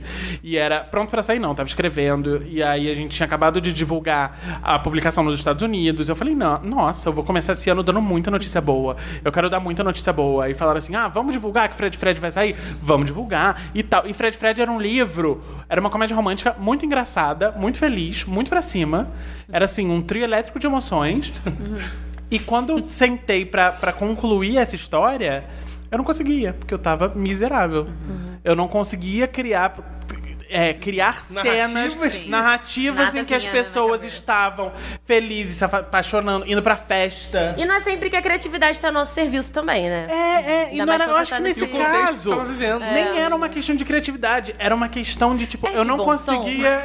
É, não, eu não conseguia entrar. Eu não conseguia entrar naquela história. Uma merda, você Aham. trazer isso, né? E aí, aí veio Se a Casal Te Falasse, porque esse é um livro mais quietinho, mais calminho. Ele é muito engraçado ainda, ele não é um livro triste ou melancólico, nem nada disso, mas ele é um livro mais... Ele se passa todo dentro da casa, ele é narrado por uma casa, ele se passa em três anos diferentes, ele, ele tem um vai e vem muito interessante dessas décadas. Então, foi mais fácil me colocar nesse lugar, principalmente pela questão da casa ser a narradora, onde eu deixei de ser uma pessoa. Eu tô me muito curiosa. É. Eu tô a muito casa curiosa. fica ali assim, observando. E, tipo, durante a, a pandemia, era muito assim que eu me sentia, porque lá a gente ficou muito isolado, muito, muito, muito, só eu, Rafa e os gatos. Tudo que a gente via era o, a janela da internet e a janela da casa, ver o que, que tava ali acontecendo na rua. E era aquilo. Ele descia pra pegar o mercado, descia pra pegar a farmácia, e era isso. E aí, isso foi meio que o meu estalo de pensar: ah, e se eu criasse essa, essa narradora? Que ela também só vê o que dá pra ver da janela. Ela não vê nada além. Então tudo que acontece no livro é só o que tá dentro da casa. E acontecem coisas importantes fora da casa. E a casa fica puta, porque ela sabe que tem coisa acontecendo. Ela fala assim: puta merda, que horas eles vão voltar? Eu preciso saber o que, que aconteceu. Eu tô aqui, aqui esperando esperando, a luz da varanda tá acesa e eles não voltam. Eu seria uma casa fofoqueira, Nossa, com certeza. É, então é muito. Eu acho que eu- o que eu gosto da narradora desse livro é isso. Ela é muito fofoqueira. Ela Ai, fica tudo que a vigiando. gente precisa é é uma casa cadeirinha de fofoqueira. praia E a casa. Nossa, é uma casinha Na fofoqueira. E um cafezinho. Nossa, ela é assim. é, eu, foi- eu me diverti muito. E eu acho que foi um, um lugar criativo em que eu me encontrei conforto. De falar, não, essa história eu me sinto confortável de escrever. E tem um dos núcleos do filme se passa. Do filme, do livro se passa em 2020. E. é- é- é- foi difícil, assim, porque eu não sabia se eu botava, se eu não botava. Eu tinha medo de ficar um livro muito datado. Tinha medo de ficar igual amor de mãe, né? É, sim. ficar- Mas, como eu estava escrevendo em 2020, e eu acho que a, a pandemia de Covid ela foi e continua sendo uma experiência de pavor muito global. Não foi uma coisa que aconteceu aqui. por um- Não, foi uma coisa que atingiu o mundo. E todo mundo sabe o que aconteceu. E eu queria muito trabalhar através da escrita os meus sentimentos em relação ao que estava acontecendo. Porque existem. A, a pandemia, para muita gente, trouxe sentimentos muito horríveis de perda, de despedida, de tristeza. Mas, ao mesmo tempo, existem esses sentimentos que a gente tem vergonha de compartilhar. Existem esses sentimentos de impotência ou de tipo, poxa, justo agora que eu achei que a minha vida ia s- decolar. Pô, justo E foi agora. muito no in- e foi tipo em março. É, foi muito Então eu acho que tava todo mundo em março, você ainda tá com aquele sentimento. A expectativa de. Nossa, tem um ano todo Nossa, aí. quando a gente começou, a gente pensou assim, ah, vão ser só 15 dias. Sim, sim. Eu real achava que eu ia. com- Meu aniversário é 23 de março, né? Foi o primeiro dia que eu fiquei trabalhando em home office. E aí eu, eu comi só um bolinho em casa e falei assim: ai, não tem problema. Meu amigo Lucas fez aniversário dia 13 de maio, igual o Jonas de Um Milhão de Finais Felizes, com a minha homenagem pra ele. ele faz aniversário dia 13 de maio e eu ficava assim: ai, não tem problema, eu comemoro junto com o Lucas. Achando. Poxa, e não comemorou. E vamos de festinha no Zoom. E, Vitor, é, os três personagens você falou, né, que se passam em três décadas diferentes. Uhum. Então você fez algum tipo de pesquisa? Claro que você viveu anos 2000, né? Vivi? Mas Vivi? viveu. Não, amiga. Amiga. Eu sou de Amigo. 2001. Ah, com certeza, no seu pensamento, né? Então, é, você fez, tipo, algum tipo... Como foi esse tipo de pesquisa, apesar de você ter vivido? Tipo, como que foi escrever, tipo, como Sobre, se né? você... Contextualizar, É, né? contextualizar este, este momento. Porque seus leitores são novos também. Então, eu acredito que, às vezes, eles não viveram É muito tão... doido pensar que tem gente que tá lendo seu livro, você com cidade, você não pensa nisso e achar que, tipo assim, como assim você não sabe o que aconteceu? Como assim você É, nasceu em mas 2001? Como assim você Mas não conhece isso? É, mas é tipo assim, lida, né, também com pessoas mais jovens. Então, como que você colocou Não, isso nos eu seus acho que livros? Também quando você posiciona o livro no tempo, você tem que colocar marcadores de que aquilo, por exemplo, ah, 2001, ah, eu liguei na televisão e estava passando o clone. Se você colocar alguma outra coisa, você vai chegar assim, não, isso não é 2001, você estava enganando. Então você tem que ter todo esse cuidado. A busca É, o, a- o- o núcleo de 2000 foi muito legal o- em termos de pesquisa, porque ele é o, núcleo da Ana, que é uma personagem que tá se mudando da Casa 8. Ela viveu em Lagoa Pequena, viveu naquela casa a vida toda, e o pai dela vai se mudar. Por causa do trabalho, ela vai embora. E o maior dilema dela é que ela tem que se despedir daquela casa, que é o único lugar que ela conhece, e ela tem que se despedir da namorada dela. Então, todo o contexto dela envolvia muito é, como era ser uma adolescente lésbica em 2000 e como isso, dentro da minha experiência, era diferente de ser um adolescente gay em 2000. Porque eu lembro que crescendo em 2000, eu tinha muito essa visão. Não sei se era por causa tipo, da minha prima sapatão, ou porque era mais comum pra gente ver, sei lá, a Cássia Eller. Em 2004, a gente Sim. teve a Ana Carolina se assumindo. Sim. Então a gente via mulheres sáficas tomando essa voz, esse poder, de uma maneira muito forte naquela época e muito corajosa, muito à frente, assim. E é claro que a gente também tinha ícones gays nessa época, mas pra mim, na minha cabeça de, Era- de- daquela época, eu associo muito de, de me ver como igual nessas mulheres. E, e isso eu acho que foi parte da decisão de por que, que a protagonista menina seria a protagonista de 2000. E ela lida muito com essa coisa de ela vai ter que se afastar e ela não sabe. Não existe a possibilidade de viver um relacionamento à distância, porque como que se namora à distância em 2000 era muito difícil. Tinha SMS. Não, não, e tipo, o e-mail tinha acabado de chegar. O, o- o Brasil Online tinha chegado no Brasil, sei lá, em eu acho que novembro de 1999. E as pessoas morriam de medo de internet por causa do bug do milênio. milênio, é. Então as pessoas acham, achavam que a internet causava câncer, as pessoas Nossa, achavam que a internet ia roubar todos os seus dados. Então existia um medo de se comunicar e ligação telefônica era caríssimo, Caríssimo. porque não tinha Até plano. quem tinha telefone. tinha dados. Não, não tinha. Era até- não era todo mundo que tinha telefone, não era todo mundo que tinha computador. Então, foi muito legal trabalhar todo esse processo Nossa, de como é ser uma adolescente lésbica pensando na possibilidade de ter um relacionamento à distância com a sua namorada no ano 2000. Onde nada disso é real. E, tipo, tendo um pai técnico de TI que é alucinado e ele acredita muito no futuro da tecnologia. Ele faz muitas piadas com o futuro que ele tenta lembrar de amigos de infância. Ele fala assim, ai, se ao menos na internet existisse um lugar onde as pessoas postam sobre as próprias vidas e a gente pode, ficar acompanhando sem ter que, de fato, entrar em contato. A gente só vê de longe e fala, ah, tá bom, sei que a pessoa tá... E ela fica tipo, ai, pai, você pensa cada absurdo, sabe? Nunca vai acontecer. Isso nunca vai acontecer. Aí pula. Então foi, foi, foi um momento muito legal. A, a década de 2010, o ano de 2010 nesse livro, foi muito divertido porque a, o núcleo dele era um livro que eu queria que fosse um livro inteiro, mas eu não tinha encontrado ainda. E ele veio pra, pra ocupar esse espaço nesse livro, onde eu falei: não, eu acho que eu consigo encaixar essa história que eu já queria escrever há muito tempo. Encaixar aqui. Eu tinha essa história planejada que chamava A Última Locadora da Cidade. E aí. Você me falou dessa história.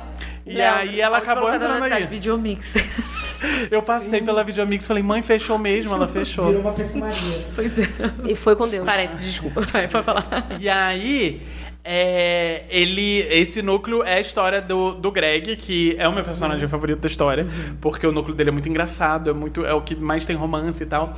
E ele tem. Ele vai passar uns dias na casa da tia dele, da tia Catarina, que agora está morando na casa 8.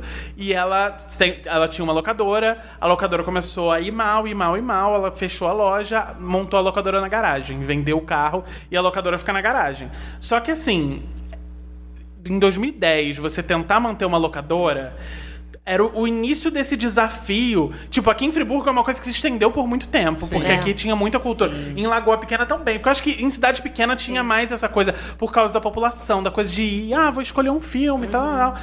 Mas já começava um desafio ali em 2010, porque em 2010 Netflix já tava começando a chegar com força, já existia internet Sim. na casa de um, botava- bra- basicamente todo mundo. Então, é, é essa história sobre uma tia ainda presa ao passado, tentando fazer aquele negócio acontecer, recebendo um sobrinho que era super distante o tempo todo. Eles não tinham uma relação de tio e sobrinho, assim. Eles eram quase dois estranhos. Ela encara ele quase como um novo funcionário da locadora. E, e ela se. Porque ela se afastou muito da família, justamente por essa questão, porque a mãe. a- ela é irmã da mãe do Greg, né? E aí a mãe do Greg ela se casa com um cara branco super rico e ela vai viver essa vida de brancos. E, e, é, é, ela se afasta por causa disso, porque a mãe começou a frequentar lugares e falar de um certo jeito que não. que, que ela se sentia desconfortável. E aí chega o Greg, que é esse sobrinho que é esse resultado dessa traição da irmã, desse afastamento da irmã, e ela não sabe como lidar, e ela não sabe como é ser uma boa tia. Porque ela passou a vida toda sozinha, morando com o cachorro dela, que se chama Keanu Reeves, e vendo filme, e indicando filme porque ela acha que isso representa pra ela um grande propósito pra ela, que é indicar bons filmes pras pessoas. E, e trabalhar naquela comunidade ali onde ela vive, onde ela conhece todo mundo, onde ela. Então, é, eu acho que foi um núcleo muito legal de escrever. Primeiro, porque ele é o núcleo que tem mais adultos, então eu pude colocar coisas mais adultas, assim, mas é um núcleo que tem romance também. E, e é muito divertido pensar. Foi muito interessante pensar nesse contexto do, do gay de 2010 que ele é um menino que, como eu falei, ele vem de uma família branca muito rica de São Paulo e ele vai pra, pra Lagoa Pequena e ele não sabe como é ser gay em Lagoa Pequena. Porque ele não sabe como é essa realidade lá. Ele não sabe se dá a mão em Lagoa Pequena. Porque em 2010 ainda é uma zona neutra, assim, do o que que eu posso fazer? Tipo, tem. Eu vi um gay beijando na televisão, mas o que que eu posso fazer de fato nessa cidade minúscula? Então foi muito interessante por conta disso. Em 2020 foi só assim. Só. Piração. muita pira- só piração. Só piração. piração. Nossa, eu tô muito curioso pra ler Eu o núcleo de doida pra 2020 e eu acho que eu vou me identificar mais com 2010, porque foi Nossa, eu tô- o ano que a gente viveu mais. Eu vou ser 100% gay de 2010. Ai, todos eu nós já somos. era gay em 2010, então eu já Eugênio. Mentira! Peraí, você é. Mentira. Chocada! Chocada com vocês falando mal de mim. Mas em 2020 é aquilo que eu falei, é muito uma história sobre essas pequenas frustrações que a gente tem vergonha de falar porque a gente sabe que elas são idiotas. Tipo, o Beto, ele ele sonhou a vida toda em ser fotógrafo. Ele passou o ensino médio dele todo fotografando chá revelação, festa de 15 anos e juntando dinheiro porque ele quer meter o pé dali e fazer sucesso na vida que nem a irmã dele que foi embora. Só que aí acontece a pandemia. E aí bate aquela sensação de tipo, tudo bem, o mundo inteiro está colapsando, muita gente está morrendo, mas ao mesmo tempo, porra, logo na minha vida. Eu tenho o direito de ficar Tipo, triste. tava tipo, quase Logo, lá. eu tava quase, mas tinha que ser agora, não podia esperar um aninho, sabe? E, e ele tem que lidar com esses conflitos. Ele gosta de um garoto que mora em Brasília e ele tenta lidar com essa, com essa coisa da distância. E eu acho que é muito. Tem muito essa relação com a história da Ana, porque ele já lida com relacionamento à distância, com esse amor platônico na cabeça dele à distância, de outra forma. Sim. Em Sim, 2020 que a acesso, gente, né? a gente vê as coisas de outra forma. Então, principalmente essas duas histórias têm umas pontes muito interessantes. E aí, por conta da pandemia, a irmã dele volta pra casa. E a irmã que na cabeça dele é a irmã perfeita, a irmã bem sucedida em tudo. Que a saiu e deu tudo que certo, saiu deu e tudo eu quero certo, também. Que brilha, que era. Que eu queria ser exatamente o que ela é. E aí ele descobre que a irmã não é tão bem sucedida assim. Toda Que ela fragmentada. É, é, ela tá. e ele tem uma mãe muito assim, não, gente, vai dar tudo certo, vamos ficar juntos como família, vocês vão Nossa. se unir enquanto irmãos. E ele não aguenta mais. Ele E eu imagino a assim. casa exausta. Eu ia falar exatamente isso. Eu tô doido pra ver. coisas que podem ser tiradas de uma casa. né? Sim, ela, ela, É, é uma. ela vê tudo, hein? É a casa mais Perfeita. vigiadora do Brasil. A gente, eu vi lá no roteirinho, foi o Eugênio ou o João que fizeram? Eu, né, amigo? João Guilherme. O roteirista João Guilherme O Xavier. roteirista João Guilherme Xavier colocou lá o primeiro capítulo. Porque eu sou assinante do Escreve Vitor. Porque, sim. Ah, posso divulgar? Gente, Claro, eu tenho claro. uma, uma newsletter de assinatura no Catarse. Custa 5 reais por mês. Eu envio newsletters com novidades sobre o meu processo e tudo mais, é todo dia 1 e dia 15. É só assinar, é só acessar catarse.me barra escreve Vitor. Gente. Tudo. E de vez em quando tem brinde sim, eu nunca ganhei. Tem brinde. né? Nunca fui sorteado. WhatsApp da Eu Eu vou, eu vou assinar Escreve Vitor Brindes. Vitor Brindes. É, amigo, pra quem falou mal, hein? Pra quem me humilhou na De vez em quando eu, eu só consigo baixar o wallpaper. Eu só consigo baixar o wallpaper, Eu tô sério. achando engraçado, porque pra quem foi humilhada, agora descobrir que o outro só tá ganhando brindes. Eu só perco os sorteios, sério. É, então. Mas tô lá, fiel. Eu sei, eu sei que eu li o primeiro, o primeiro capítulo e é divertidíssimo. Nossa, gente. De- a casa, ela é muito piadoca. Ela é. Ela é da piadoca. E eu Humor e achei. piadas. Exatamente. E eu achei que, tipo. Gente, eu não sei, eu achei genial mesmo. Achei muito, muito, muito legal. Eu tô doida pra ver a percepção dela. É, é super interessante, assim, eu tô rindo aqui desde a hora que ele começou a falar, porque justamente eu acho que, assim, uma casa narrando, sabe? Tipo, eu fico só pensando nisso. Que é uma coisa que, na verdade, seria meio óbvio se, se a gente sentasse pra pensar, Aham. porque, tipo, é o mais próximo que estaria. Mas, ao mesmo tempo, você pensa, gente, por que que É porque, na verdade, o que. Tem, tem alguns livros. ah, Depois, às vezes, quando eu falo da, da sinopse desse livro, eu falo, ah, já leu tal livro, porque também é assim e tal. Então eu sei que não é tipo, ah, meu Deus, inventou a roda. Mas, pra mim, foi muito uma maneira. Eu sempre tento Mas eu- mascarar do as minhas contexto, falhas com alguma coisa. E nesse caso foi assim: eu queria, como eu sabia que seriam três personagens diferentes, eu queria escrever o livro em terceira pessoa, que é uma coisa que eu geralmente não faço. Escrever em terceira é difícil.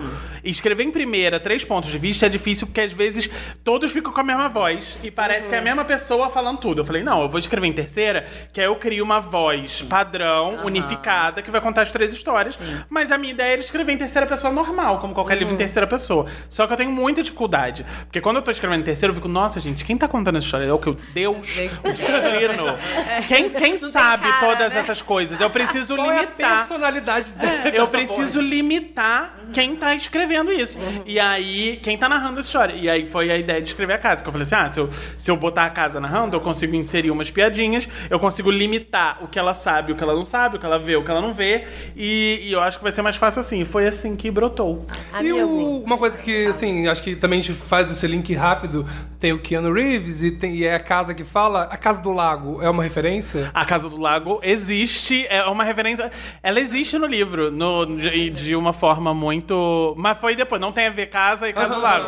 Mas como a. a 2010. A, oi? Eu no tô núcleo de 2010, sim.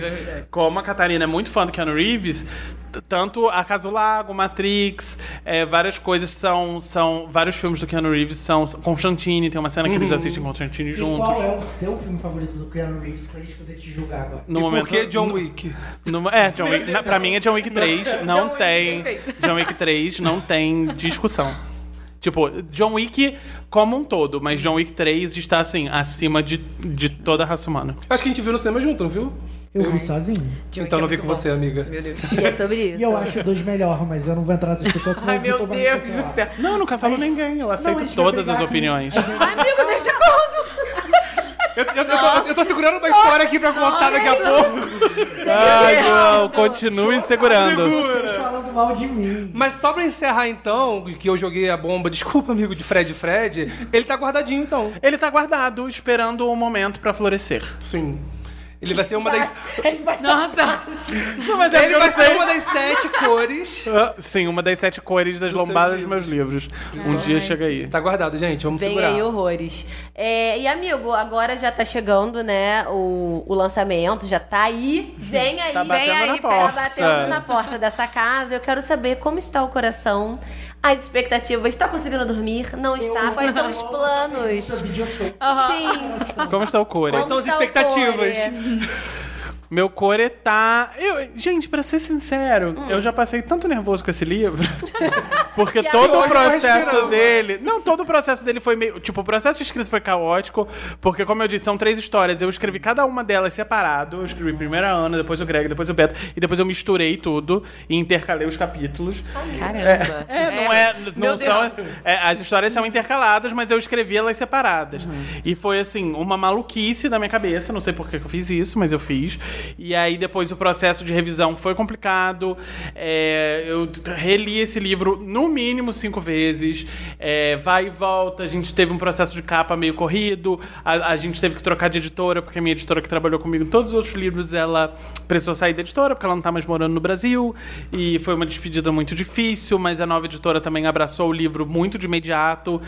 Mas foi essa, essa troca.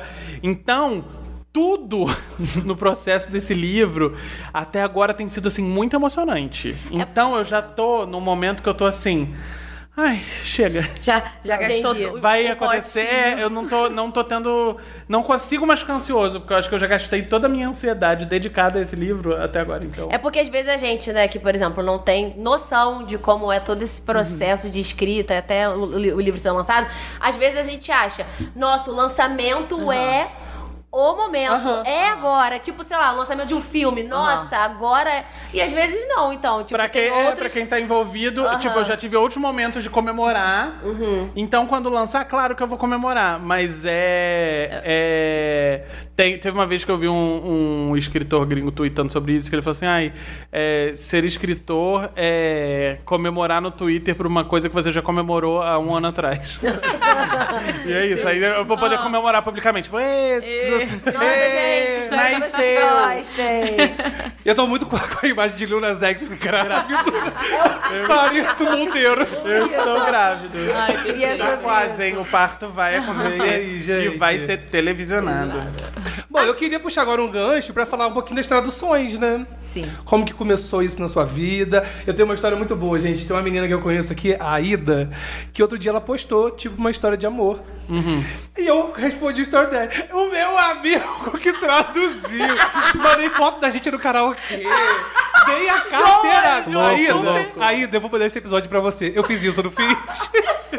É meu amigo. Ela, o quê? Você conhece o Vitor? Eu Sim. amo, eu amo que as pessoas, gente, isso é uma coisa muito local de. Friburgo. Porque a Nossa, gente- tomou sorvete porque comigo o lá Laja que tá ouvindo da Bahia não faz ideia do que a gente tá falando. Sim, Friburgo é uma cidade de 200 mil habitantes, que é um bairro de São Paulo. Eu vi a Ida postando a foto. E, tipo, a gente tem uma dif- diferença geracional Não, mas pra também, gente, 10 mas anos, pra gente sabe? que tá aqui, que, né, que conhece o Vitor, então, eu lembro que, tipo, sei lá, eu posto uma foto. Eu lembro que o hit da minha vida de resposta sobre o Vitor, porque sempre tem, foi quando eu passei o final do ano na casa dele. O quê? Gente, Você conhece o Vitor? Gente, era muito engraçado. O povo, onde no meu antigo trabalho, o pessoal do inglês. Aqui, você conhece o Vitor como? Você é amiga. Eu falei, nossa, a menina É um do inglês é amiga do Vitor. Então, o Vitor é de Friburgo. O quê? Com ela foi assim também, ela é não muito sabia que ele era daqui. É, isso é ah, muito eu acho que eu não é sou muito tão doido. vocal sobre, sobre Friburgo e minha gente, tem que ser mais. Amigo, não também. ou não também, eu sei lá. Sabe o que eu amo também sobre isso? Eu tava ouvindo o EA Gay, que eu escuto Ah. desde o primeiro episódio. Eu não sabia que você ia é, participar daquele episódio. Ah, participei Porque eu estava Gay. ouvindo, tipo, no Um automático. atrás do outro. Saiu de um, entrou no outro, aí o Dantas tá falando lá, sei lá que, o Vitor Martins. Aí eu peguei o celular, olhei ali a foto, era você. E eu lembro que você falou que você é do interior do Rio, você não falou Nova Friburgo, né? A vergonha, meu Deus! Você não Ai, falou do interior do estado do Rio. Ah. Gente, eu tenho, eu tenho medo. Hoje, hoje um vizinho da minha mãe me encontrou e falou assim: Ah, Vitor, vi que você estava em Friburgo, vi no Twitter. Eu fiquei. Tipo, meu vizinho tá no Twitter. Mas é engraçado. Mas. Mas é. Ah, foi muito legal. O Dantas é um amor. Eu vendi um iPad pra ele. É. Reverente. Vocês são amigos de? Animal Crossing também, né? Jogaram Sim, bastante. ah, não somos amigos, somos conhecidos. Não vou, não vou fazer ali em amigos de pessoa. Eu somos fazia- Vou fazer um Eu mostrei uma foto do, do karaokê com Dantas. Eu Olha- e Dantas no karaokê da Augusta. Mas, vamos lá, falando sobre as traduções rapidinho, foi uma coisa que eu nunca tinha feito, porque até então eu só tinha traduzido. Ah, coisas quando você tá em trabalhos as pessoas desc- descobrem que você sabe inglês e falam, ah, traduz esse Tipo, fui documento. entrevistar o O Jaru. Jaru, mais um. Pra sempre mais um. Momento do Mano, jeito. Eugênio Tá entrevistando o. Jarum. Ele tava no VMA esses dias. Mas o TikTok do Jaru é tudo, sigam. É, mas então, eu. O Tipo Uma História de Amor, o Like a Love Story, foi o primeiro livro que eu traduzi. E é um livro que eu já tinha lido há um tempo atrás. E eu amo, amo, amo muito. É um livro muito especial pra mim. E na época que eu terminei de ler, eu fui. Eu falei muito sobre ele nas redes. Falei, gente, leiam esse livro, esse livro é muito bom, eu amei, etc. E a.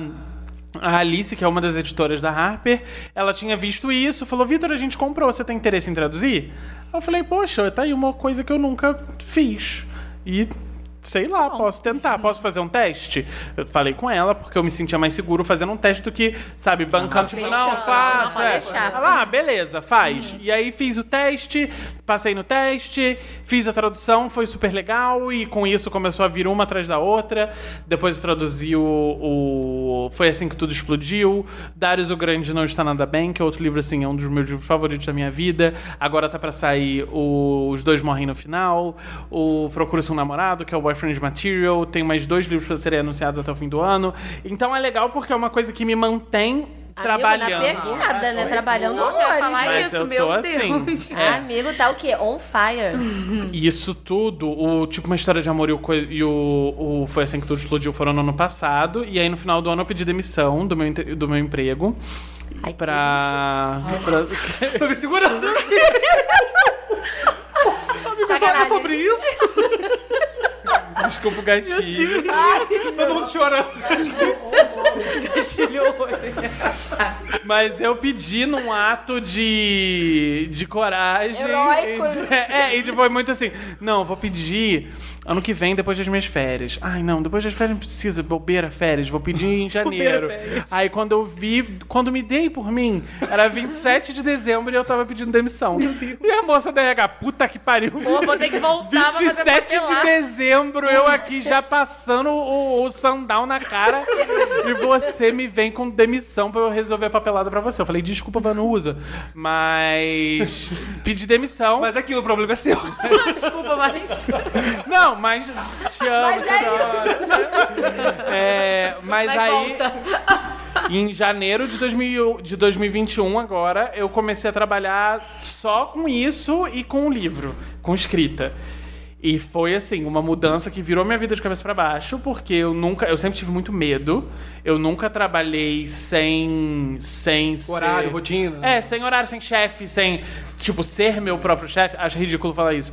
Mas assim, ser o único responsável CEO. é, ser Da CEO, vida. CEO, CEO da minha vida. Da empresa Vitor Vitor Martins, CEO, hein, Vitor Martins? Não, mas essa coisa de ser um. Se o trabalho vai ficar pronto ou não só depende de mim. E não tem ninguém do meu lado falando, ô, vai trabalhar não? Sabe? Não, não tem um horário, não tem um ponto eu bater o dedo, não tem um, um grupo. É, E eu sinto saudade, né?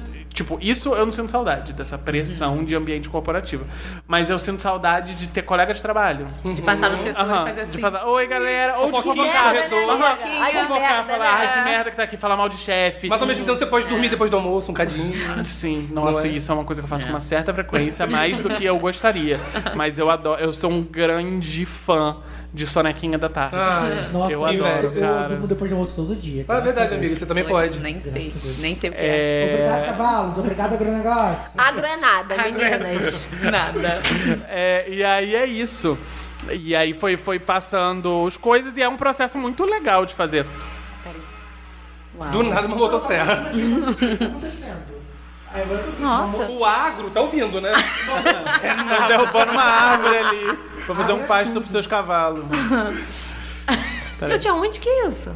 Gente, 10 da noite, uma motosserra. O que que tá acontecendo? Do nada uma árvore caindo. Mas eu acho que o mais legal desse, desse processo de tradução é o quanto isso me ensina como escritor também. Porque é, você fazer uma tradução não é só você. Ah, sei lá, mudar o idioma, O de um idioma, texto. É você, você tem- primeiro que você tem que fazer escolha o tempo todo de escolher qual a palavra vai passar aquele sentimento. Então, quando a gente tá lendo, a gente tem aquele momento. Gente, Eu, vou, eu acho que é será que drone, eu acho posso que é drone. continuar? Espera. Você acha que é o quê? É uma. Drone, sei lá. Não, pera aí. É, melhor.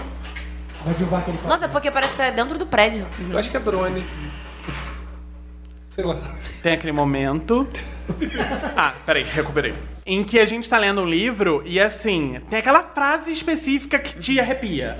Ou aquela, aquela cena que, sei lá, te faz chorar. Ou te faz seu coração acelerar. Ou te faz rir. E tudo isso é assim, é uma métrica, sabe? De a frase certa, a palavra certa, uma repetição de uma frase que foi dita lá atrás. E às vezes aquela uma frase muito linda em inglês, ela fica meio esquisita em português e você tem que trocar e ajustar as palavras. Então é uma profissão que você tem que ficar escolhendo o tempo todo, escolhendo as- a palavra certa pra usar e você tem que dissecar muito o texto. Pra entender, e é- eu acho que isso é o interessante como escritor, você entender como outros escritores estruturam o texto, estruturam cada parágrafo, como qual é a diferença entre um parágrafo maior e um menor, o que, que ele causa no seu ritmo de leitura, o que que a maioria dos livros que eu traduzo eu não li antes, então eu vou traduzindo por cau- por causa do prazo, eu vou traduzindo enquanto eu vou lendo, então eu sinto tipo, ah, esse capítulo aqui, às vezes eu já bati minha meta do dia, mas ah, eu vou traduzir só mais um, porque eu quero saber o que, que aconteceu.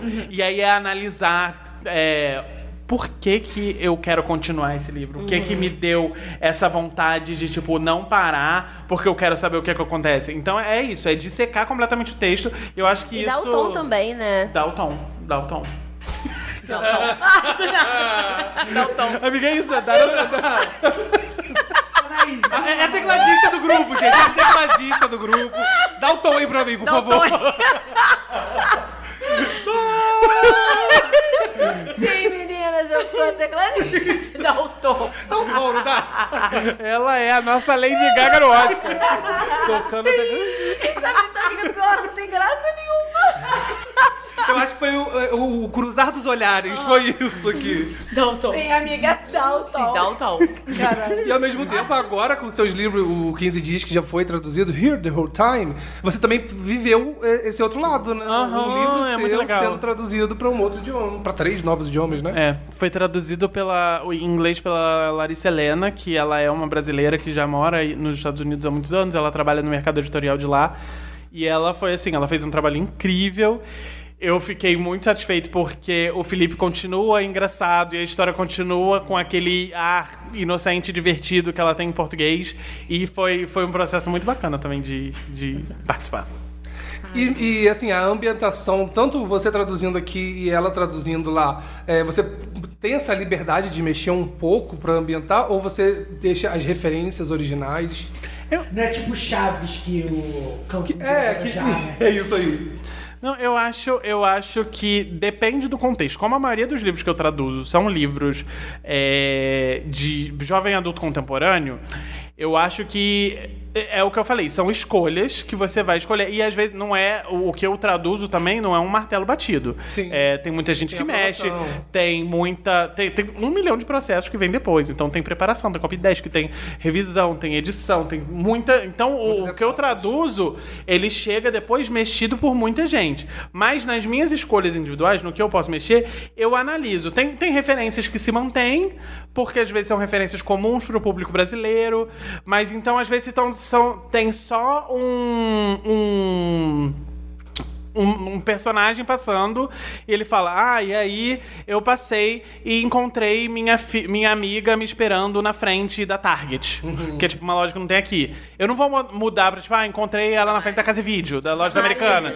Mas eu falo, ah, encontrei ela me esperando na frente da loja de conveniência. Ou na frente da, da Da Casa loja. Biscoito. É, lá, sabe? Aí você, você vê o que você con- o que convém colocar, colocar ali. Então, tipo, ah, a gente vai na sorveteria Fredericton, que é uma franquia enorme dos Estados Unidos, mas que a gente não sabe. Aí fala, ah, a gente vai tomar um sorvete, a gente vai na sorveteria. Não precisa especificar, sabe? E, e no, no oposto também tiveram algumas coisas que mudaram. Eu sei que tem uma cena em específica que o, o Felipe cita Cheetos Requeijão, que é uma coisa que não tem nos Estados Unidos. Mas como é uma piada interessante, porque não é só tipo, ah, estou sentado comendo Cheetos Requeijão. Não é. Ele fala que que ah, o filme do Lanterna Verde com Ryan Reynolds é a pior coisa já feita desde a invenção do Cheetos Requeijão. E aí precisava ter alguma coisa que fosse igualmente ruim. E aí eles sugeriram uma, uma batatinha Lay's sabor chicken and waffles, alguma coisa assim. E aí eu- eles falaram assim, ah, tudo bem? Eu falei, ah, me Aí parece você não, assim, coloca McFish. nojento. e aí foi isso. Pessoa, temos caixinha Temos caixinha. dos Lagers. Deixa eu abrir aqui. Perguntinhas e comentários. E eu também, então já vou ler aqui também um comentário que a menina me mandou, que uma pessoa me mandou Nossa. no meu pessoal. Arroba Anaíses Dias. Mandou no pessoal. Você tá- O que, que você tá aceitando no seu pessoal no momento, Anaís? Brindes. E biscoito. Bernardo. Bernardo, que, que comentou, que respondeu ali os meus stories, falou. É, falou pra você. Você já me conhece porque já enchi o saco da Ana antes pra te mandar uma mensagem, mas só queria agradecer mais uma vez por ser uma inspiração pra mim. Afinal, não é todo mundo de Friburgo que tem um livro publicado no exterior, né, meus amores? Não existe muita literatura LGBT no Brasil, a não ser na fanfics da. Que que é isso? Que? Da What? United? Wattpad? Wattpad. Não sei o que é, mas tudo Anaíses bem. descobrindo o Wattpad Desculpa, hoje. gente. 17 Desculpa. de Eu, sou, eu tô mais dos anos 2000. e então ver uma representatividade foi tudo. Enfim, já comprei o livro novo na pré-venda e vem aí. Beijão e obrigado por tudo. Bernardo, obrigado você. Fico Fofo. muito feliz com as suas palavras. Obrigado por alcançar a Anaís aí no pessoal. No pessoal. Pra Tanto man- no pessoal no quanto, pessoal. no, quanto no profissional, né, Deu meninas? tom, não deu? Deu tom. Deu Ele tom. deu, ele deu o tom. depois. Era pra ser uma frase pra passar batida. Tipo assim. Amiga, você é muito memorável. Frases que vão virar camiseta de um Lodcast. Nossa, deu Isso. tom, né, meninas? Bom, eu vou ter que selecionar aqui, gente, porque bombou muito. A gente tá com 200 milhões de seguidores lá no Instagram. Amigo, bombou muito. A gente vai ter tudo. 200 milhões de seguidores. só Eu tô vou- vendo aqui, ele eu não para. cinco perguntas, Escolhe, só- escolhe só cinco, escolhe só cinco. tá? Só Vai, cinco, gente. vai, amigo. A Um dia. Gente, isso não vai tomar muito tempo do Vitor, cara. A primeira pergunta. De onde veio toda a inspiração para escrever a obra Um Milhão de Finais Felizes? Acho que a gente já comentou um pouco. Já comentou, né? É, mas eu acho que a inspiração principal era isso. Era, era contar uma história, uma experiência gay muito brasileira e, e ao mesmo tempo escrever um, um romance fofo, bonito e falar sobre amizade. E eu acho que falar principalmente sobre esse momento da vida em que a gente sai do ensino médio e não entra na faculdade e fica, meu Deus, qual é o meu propósito enquanto ser humano? Então acho que foi muito uma misturança tudo aí e foi assim que nasceu o livro. Essa misturinha, gente. Próxima pergunta. Qual dos personagens dos seus livros você mais se identifica? Eu acho que eu tenho, um- tenho um pouquinho de mim em todos eles. Mas, tipo, se eu for falar assim, personagens que eu realmente tenho um carinho muito grande, o Felipe de 15 Dias, ele está acima de todos no meu coração. Ele é, assim, a supremacia da minha vida. E do livro novo, vou citar Tia Catarina, que é a tia do Greg. Eu amo essa personagem. Eu amei escrever ela. Ela é muito divertida. Ela tem. Ai, é- eu, eu me enxergo muito nela nessa relação de, de tentar mostrar que você é uma pessoa adulta que tá com tudo sob controle, mas você não tem controle sobre nada. A relação dela com o Greg, essa coisa de tio e sobrinho que fica muito tempo longe e que de repente você tem um, um sobrinho crescido e você olha e fala: Meu Deus, como eu me comunico com essa pessoa? Eu não tenho as ferramentas necessárias para me comunicar com esse adolescente. Então, é, eu gosto muito da tia Catarina. Então eu acho justo você escolher um de um milhão de finais felizes. Você escolheu um de 15 dias e um de Casa 8. Provavelmente a Karina, a melhor amiga do João, do João, do Jonas.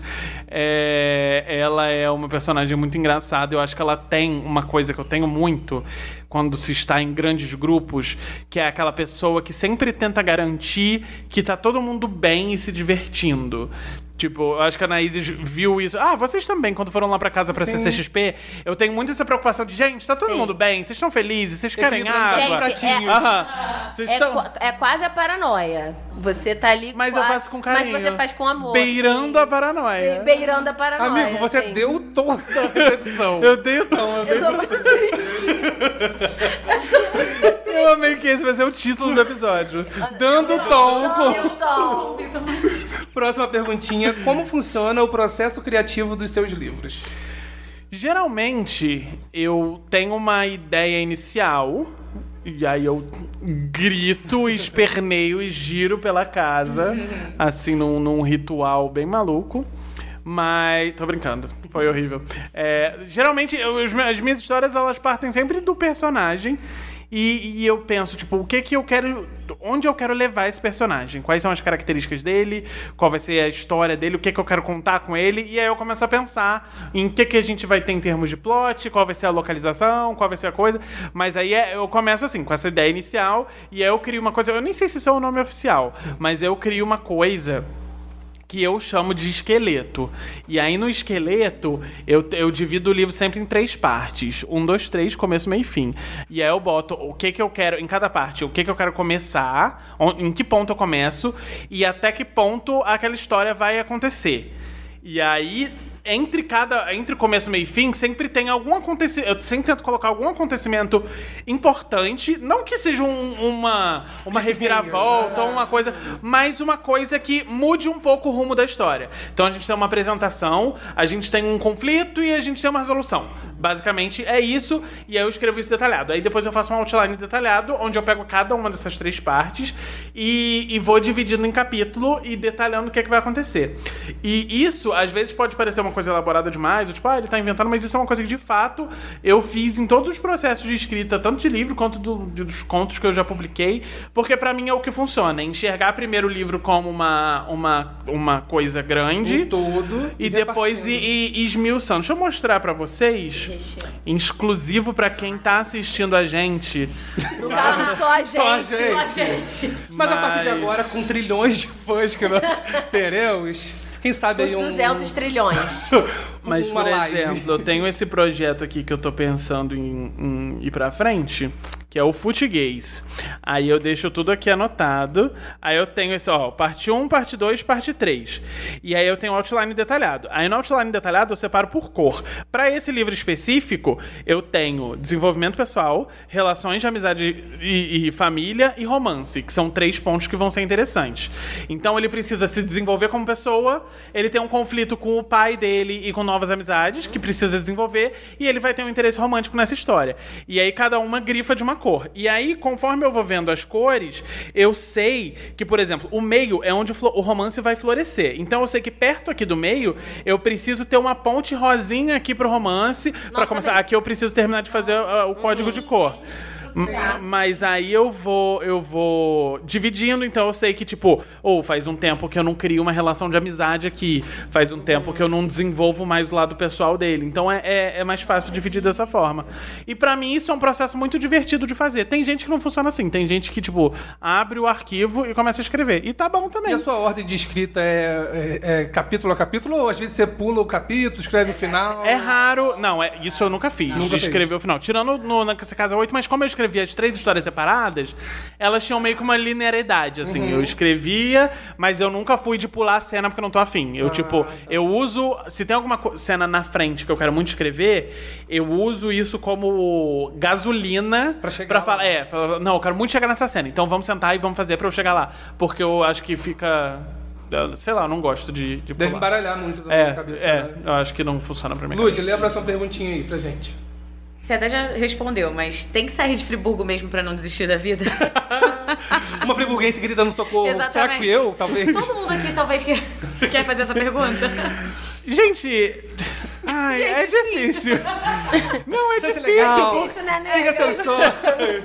Não, é difícil porque vai muito da, da realidade do que cada um quer pra sua própria vida.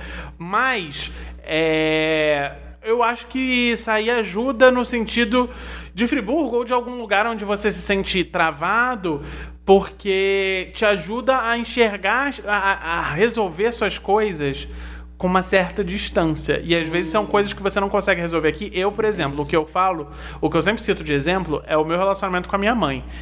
Que quando eu morava aqui sempre foi muito complicado e hoje em dia é menos complicado. E eu enxergo isso como um, um labirinto daqueles de, de cerca viva, assim, que você tá ali dentro, você tá olhando e você tá correndo, você tá tentando e batendo a cara na grama. E quando você se retira dele e olha de cima, você fala: Ei, o caminho mais fácil é isso aqui, vira à direita, sobe à esquerda, vira, faz a voltinha e pronto. Resolvi esse labirinto. Então eu acho que pra mim, em pessoalmente, sair de Friburgo teve essa função de ver de fora e ver o que, que eu podia fazer pra melhorar o que me deixava tão mal aqui. O que me fazia mal nessa cidade.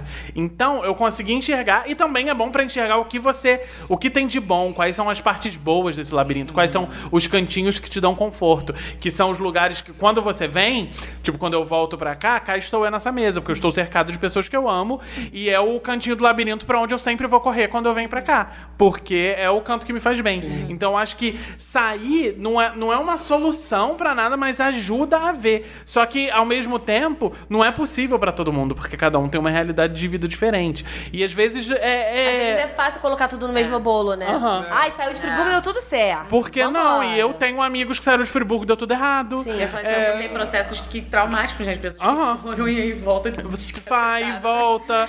E, e é isso, navegar a vida é, é muito complicado.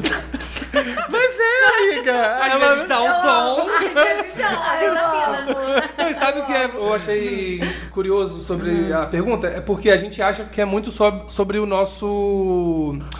O nosso meio de trabalho, que é comunicação, que é trabalhar com criatividade e tal. E a pessoa que mandou é uma advogada. Sim. Ou seja, não é só Não porque é, a é, gente do trabalha com isso. meio, assim, né? A gente fica muito na nossa bolha, né? E, tipo, É. a gente tem amigas que também que são, sei lá, farmacêuticas, também publicitárias, outras Que profissões. seriam profissões mais engessadinhas, que às vezes assim, ah, em cidade pequena dá mais certo porque dá, né, É. tem Aham. Acesso, mais fácil de fidelizar e tal, mas. Eu acho que no geral é é difícil arriscar quando a gente tem muita coisa a perder, mas às vezes é importante fazer isso também, porque a, a vida acaba muito rápido, gente. Nossa, do nada. Nossa, do nada. Mas é isso. E Não, mas É sobre isso, assim acabou. É uma arte de bom dia, que é difícil arriscar. Vitor acabou de dar o tom para o tom Com esse melancólico. clima horroroso. Não, não, mas, mas nós temos. mas não, não, não é só mais uma, mas algumas que a Lud vai escolher. Nós temos mais 10 mil que já rolei aqui. Não tô uma, Sorteia, o sorteia. olho, Peraí. Uma pessoa perguntou aqui: tem alguma treta nesse mundo dos influencers? Ou seja, você é influencer, amigo. Eu Você me vê como influenciador? Você é influencer. é muito Amigo, você é muito influ. Você é Eu não influencer. sou. Não, Você sabe por que é engraçado? você Sabe por que, que é engraçado? Porque eu. Não sei, eu acho de verdade que às vezes eu ouvindo outras pessoas falarem do Vitor. Não sei se. Fala.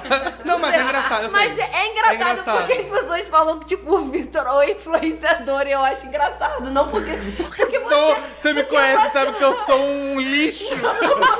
Amigo, você Não é isso, levou é esse grupinho. Não é Como isso. a gente quer te usar pra, pra, pra dar carteirada. Nós fomos pra Spoiler Night com você, amigo. Pra mim, você Mas é o maior Mas o que eu quero Brasil. dizer é que, tipo assim, é, te- realmente as pessoas, as pessoas te veem como um influenciador. Eu não sei se você consegue se enxergar desse jeito.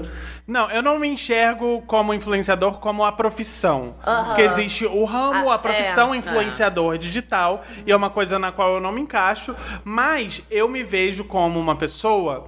Influente. Influente. Que o seu trabalho te leva a Eu tenho, aham, eu tenho, eu tenho, eu sei que eu tenho uma certa responsabilidade Uhum. em relação ao que eu falo ou deixo de falar, ou que recomendo ou deixo de recomendar. Então eu tento manter isso sempre, sempre de maneira muito, muito honesta. Já fiz publis? Já fiz publis. Então aí, se quiser Porque mais. preciso, Sim. preciso manter as contas sempre em dia. E, e é divertido, mas sempre que eu faço alguma coisa assim, é de alguma coisa que chegou até mim de uma maneira muito bacana e eu acho que é alguma coisa legal, que eu acho que pra quem me segue e pra quem me acompanha, vai ter, vai agregar genuíno, aquilo né? de alguma forma na vida da pessoa. Seja com um conteúdo interessante, seja com um cupom de desconto, seja com alguma coisa que. Sei lá, eu acho interessante. Eu, eu acho que, que eu, eu quero sempre passar alguma coisa interessante pras pessoas. Eu, eu vi a, a- Isso não tem nada a ver, mas é uma coisa que ficou muito na minha cabeça e eu acho que talvez isso possa, sei lá, ficar na cabeça de pessoas que estão nos ouvindo. A Marisa Monte, ela lançou um álbum novo recentemente. E eu tava lendo uma entrevista que ela deu, eu não lembro qual foi o meio, mas foi algum, algum jornal digital, assim, algum jornal que eu, eu li a matéria online. E uma das perguntas, o, o entrevistador fala- pergunta pra ela assim: Ah, fala, você não é uma pessoa muito das redes sociais, né? E agora você voltou, você tá divulgando seu álbum, etc. E ela falou assim: Ah, eu acho que o que eu tenho pra dar de bom pras pessoas é a minha música.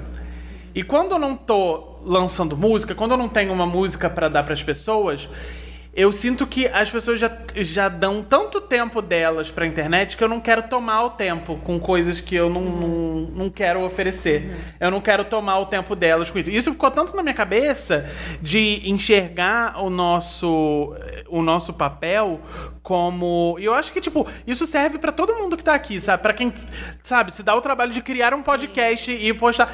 O que que vocês querem que as pessoas. Como vocês querem tomar o tempo dessas pessoas? O que vocês estão dando em troca, sabe? Estão dando em troca diversão, humor, gargalhadas, entrevistas Caos, exclusivas. Caos. Piadas Cara, horríveis. Mas é isso, é, é ver o que que a gente, o que que, o que que a gente tá fazendo as pessoas per- perderem entre aspas, né? Como as pessoas estão gastando tempo delas com a gente e se retirar quando a gente não quer. Tipo, ah, eu quero mesmo que as pessoas percam os 5 segundos dela no stories vendo isso. Ah, acho que não. Vou passar, vou botar no close, porque já sei que meus amigos já tá tudo lascado mesmo. Aí deixo só no close. Mas eu acho que é isso. Isso foi uma, uma fala da, da Marisa Monte que ficou muito martelando na minha cabeça. E aí eu achei interessante trazer aqui agora pra. Aquela pergunta pra todo influ, aqueles. Você diz mais sim ou mais não pras publis? Que porra de pergunta? Amigo, eu quero. Eu tô tentando cavar mais publis, amigo. Eu tô tentando Eu cavar demorei, mais. eu demorei uns 3 segundos pra cair a ficha aqui. ó. Amigo, eu tô tentando arrumar mais. Mas tinha, mas não. Eu digo, eu digo, eu digo, mas. mas- é, agora não tá aparecendo mais tanto, porque eu dei uma sumida. Eu tô na era clean. Uma era assim, mais A era sumidinha. Young Anal chega pra todos. Mas respondendo a, pergunta, você ou você já teve em alguma treta ou só ficou Ah, mesmo no treta? bastidor? Ah, eu não entre sei. Eu não, é, realmente, eu não, eu não estou envolvido A nesse treta mundo. literária. É, treta literária, eu sei, eu, eu tô, porque é um, um mundo que eu assim- estou, é um mercado que eu estou mais envolvido. Mas treta de influencer, Não. sei lá, porque essas coisas que eu faço é muito assim, muito por acaso e muito uns rolê muito nada a ver que eu não sei. Eu lembro de uma vez que teve um, um lançamento de um prato novo no Outback. E aí, do nada, chegou em meu, olá, Vitor, você quer vir participar dessa degustação, não sei o que, na época eu morava na Consolação, era ali no, no Frei Caneca, era do ladinho de casa. E aí, era numa quarta-feira, Rafael chegou do trabalho e falei assim, amor, recebi um convite pra gente comer de graça, vamos? aí ele falou assim, ah, vamos. Eu falei, ah, só vamos fazer uns stories, porque é umas coisas que chegam muito do nada. E aí, chegou lá um monte de blog culinário, gente que levou, assim, tripé pra fazer, tipo, filmagem profissional das comidas. E, você eu lá no cantinho com o celular assim, oi gente, tudo bom? Vim aqui comer uma costela. Fala, fala, o que que eu estou fazendo aqui? E é muito engraçado que lá conheci pessoas e sigo até hoje. E falo, ih, amor, esse casal aqui teve filho. Sabe? É, é muito, muito engraçado porque às vezes a gente se coloca numas coisas meio nada a ver e, e se diverte. E, mas realmente são coisas que eu não sei como chegaram até mim. Porque eu acho que existe em agência de publicidade uma grande database de coisas. Tipo, esse tipo de evento é evento que influenciador grande não vai topar. Ir numa quarta-feira à noite pra receber nada, só pra comer, só Comer pra de jantar. graça. Mas ele fala, ah, manda pra esse povinho aí na, na média dos 50k, vê se alguém aceita. E eles disparam aquele E e-mail. Eu aceitei. Atenção, Mas assim, ele aceitou. tudo. Atenção, Outback, pode me chamar novamente que eu volto, mas dessa vez seguindo todos os protocolos. Tudo. Amigo, então pela última vez, faça o convite para as pessoas ficarem de olho. Porque tá chegando Tá aí chegando a hora. um Galera. novo livro. É isso, fiquem de olho nas minhas redes, fiquem de olho nas suas livrarias é, físicas ou, ou online favoritas, porque se a Casa 8 falasse, meu novo livro, o autor, o, o novo livro do renomado autor, Do Astro, meninas. Ilustríssimo. do friburguense, Atenção, não é apenas do interior. Não é apenas do interior do Rio. do, do friburguense Vitor Martins está chegando e o apoio de vocês pra mim significaria tudo. Muito obrigado a todo mundo que já garantiu sua cópia com brinde na pré-venda. Se você ainda não garantiu, não sei se no momento em que você está ouvindo agora estará disponível, mas os brindes são exclusivos do Submarino. Então é só entrar lá no Submarino, pesquisar se a Casa 8 falasse, garantir sua cópia e muito obrigado. Ai, perfeito. E poxa, não teve exposição nenhuma, viu? Foi só coisa boa. Você acabou de perguntar, você diz mais sim ou não? Amigo, eu, eu- eu tenho tanta coisa guardada que eu poderia jogar aqui. Ludmilla queria falar da rádio da escola e não falou. Eu queria, gente. Não, gente. Não, vai ter que ter um episódio No pra ver se a gente vai fazer. próximo. Nem que você em São Paulo a gente faça um link pra gente falar sobre Aí tem que chamar o Lucas. Isso. que era o dono da rádio da escola. e a Nossa, gente faz um episódio. Vitor e Gente, vai Lucas. ser. É. Não, o Lu- Lucas já teve aqui e não falou da rádio da escola, é verdade. Não, Ele falou- é, ele é o CEO da rádio da escola. Na empresa, rádio da escola. Rádio Evolution. Rádio Evolution. Rádio Evolution. Aqui o som não para. Lager, se vocês ouviram até aqui, muito obrigada. Esse episódio foi tudo de bom. Vitor, muito obrigado por aceitar o nosso convite. Amamos te receber finalmente. Volte Muito obrigada, Volte sempre, Vitor, por estamos favor. torcendo muito e vamos divulgar, divulgar horrores. Todo E sucesso do mundo é pra Laje, você. e também é Viter, comente tudo, por favor. Comente, compartilhe com seus amigos. Faça Sim. sentir, tá? Como os livros do Vitor Hitton, por favor. A gente não Vamos- tem vamos fazer. esqueleto? Não tem esqueleto, mas a gente tá aqui. Mas rolou roteiro. mas rolou roteiro. O roteirista João Beijo, João, Tá bom. E é isso, meninas. Beijos. Até a próxima. Tchau. Beijo. Beijo. Ai, foi tudo. Ai, eu, eu, na verdade, eu acho que eu fiquei mais aqui assim, ó, tipo... Eugênio, me diz que gravou. Não, na moral. Eugênio. Filmar. Vamos lá, gente. Amigo, já fotinha.